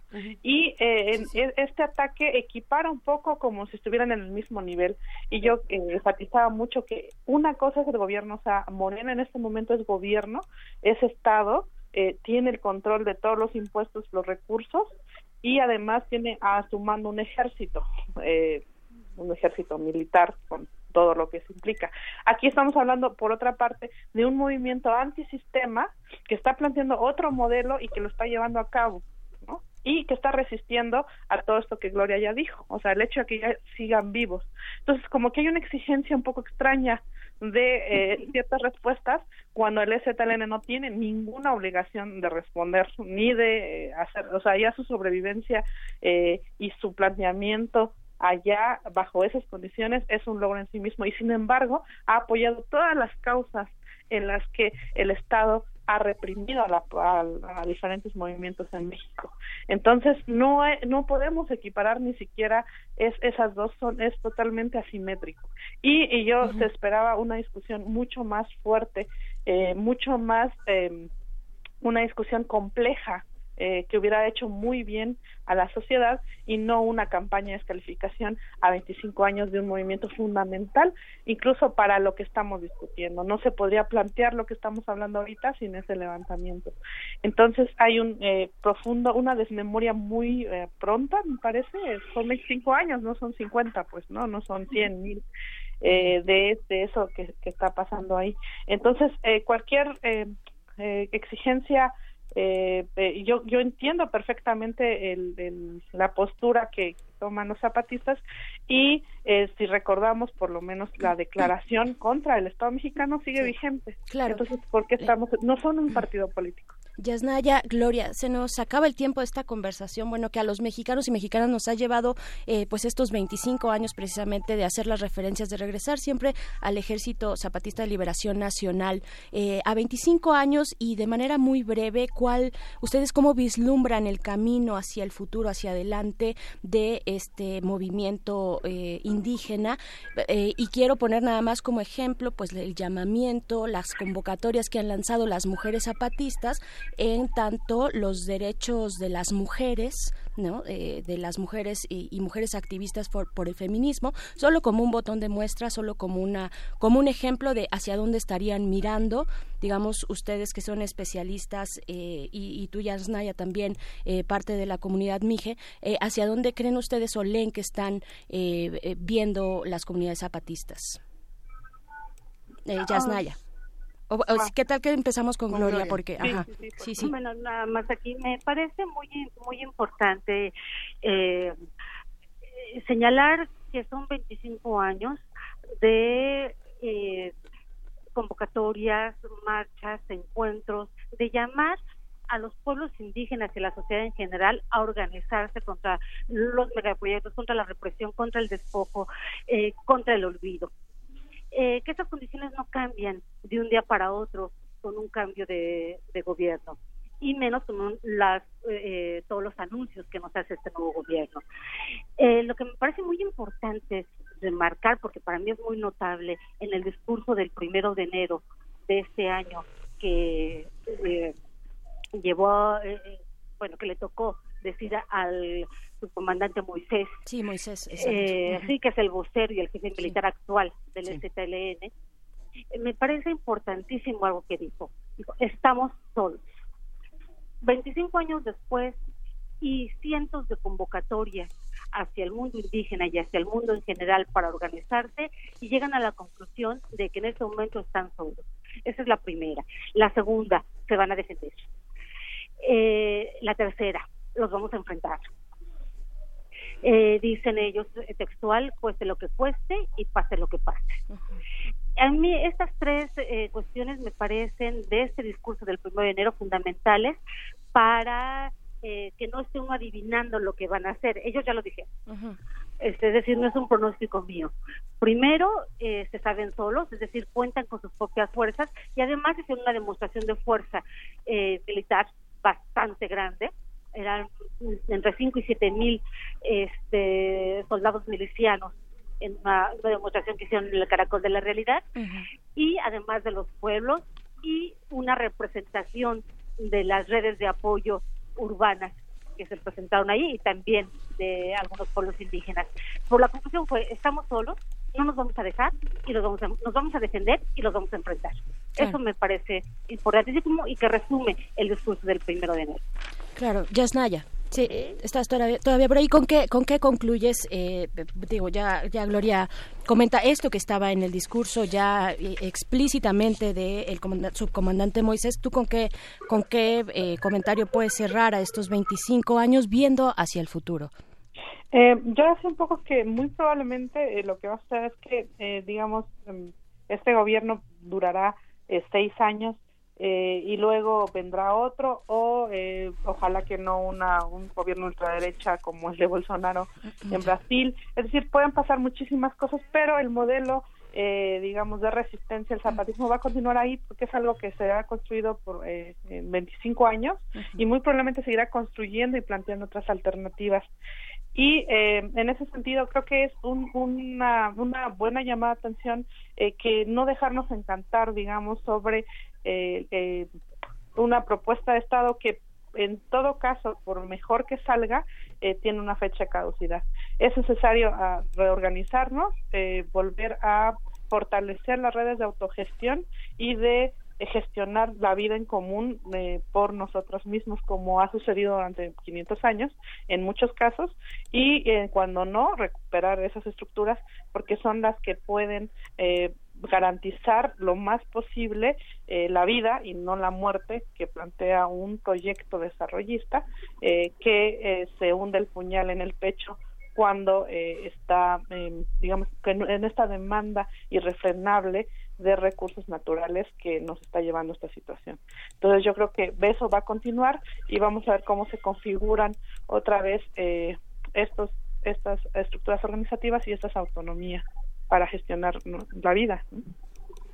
Perfecto, pues, pues, muchísimas gracias a las dos y bueno, pues seguiremos seguiremos pendientes de todo este seguimiento que, pues va, va, tiene muchas consecuencias, ¿no? Muchas gracias. Gracias, a ustedes. Gracias Gloria Muñoz.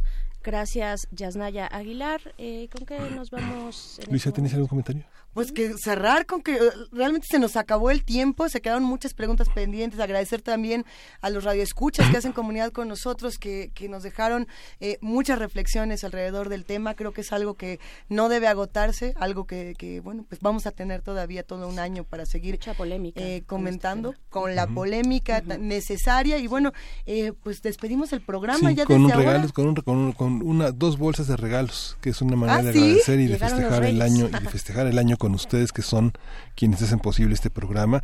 Dos bolsas de libros eh, que nos ha obsequiado Editorial Calle Arena, que contienen una antología que hizo el poeta regiomontano Margarito Cuellar sobre este gran escritor, este gran periodista José Alvarado, una antología que publica Calle Arena, collage de Anaís Nin y un pequeño paquete de postales y un cuaderno para que pues anoten sus propósitos, a ver cómo los van cumpliendo. Ay, ay, ay, ¿cómo vamos a Por teléfono, va a ser por teléfono, son dos paquetes. 55 36 43 39, lo repetimos, 55 36 43 39 y bueno, nosotros estamos por cerrar este programa, agradecemos por supuesto a todos los que hacen comunidad con nosotros, al equipo guerrero de primer movimiento que regresó con todo de vacaciones, venga, todo el equipo de producción, Warrior, todos por acá, ¿eh? listísimos. Y bueno, por supuesto, Berenice Camacho, muchas gracias. Vas a venir mañana, ¿va? Voy a venir mañana, nos escuchamos por acá también. Eso. Pues mañana estaremos los tres. Gracias, querido Miguel Ángel Quemain. Gracias, esto fue Primer Movimiento. El mundo desde la universidad. Vámonos. Radio UNAM presentó Primer Movimiento. El mundo desde la universidad.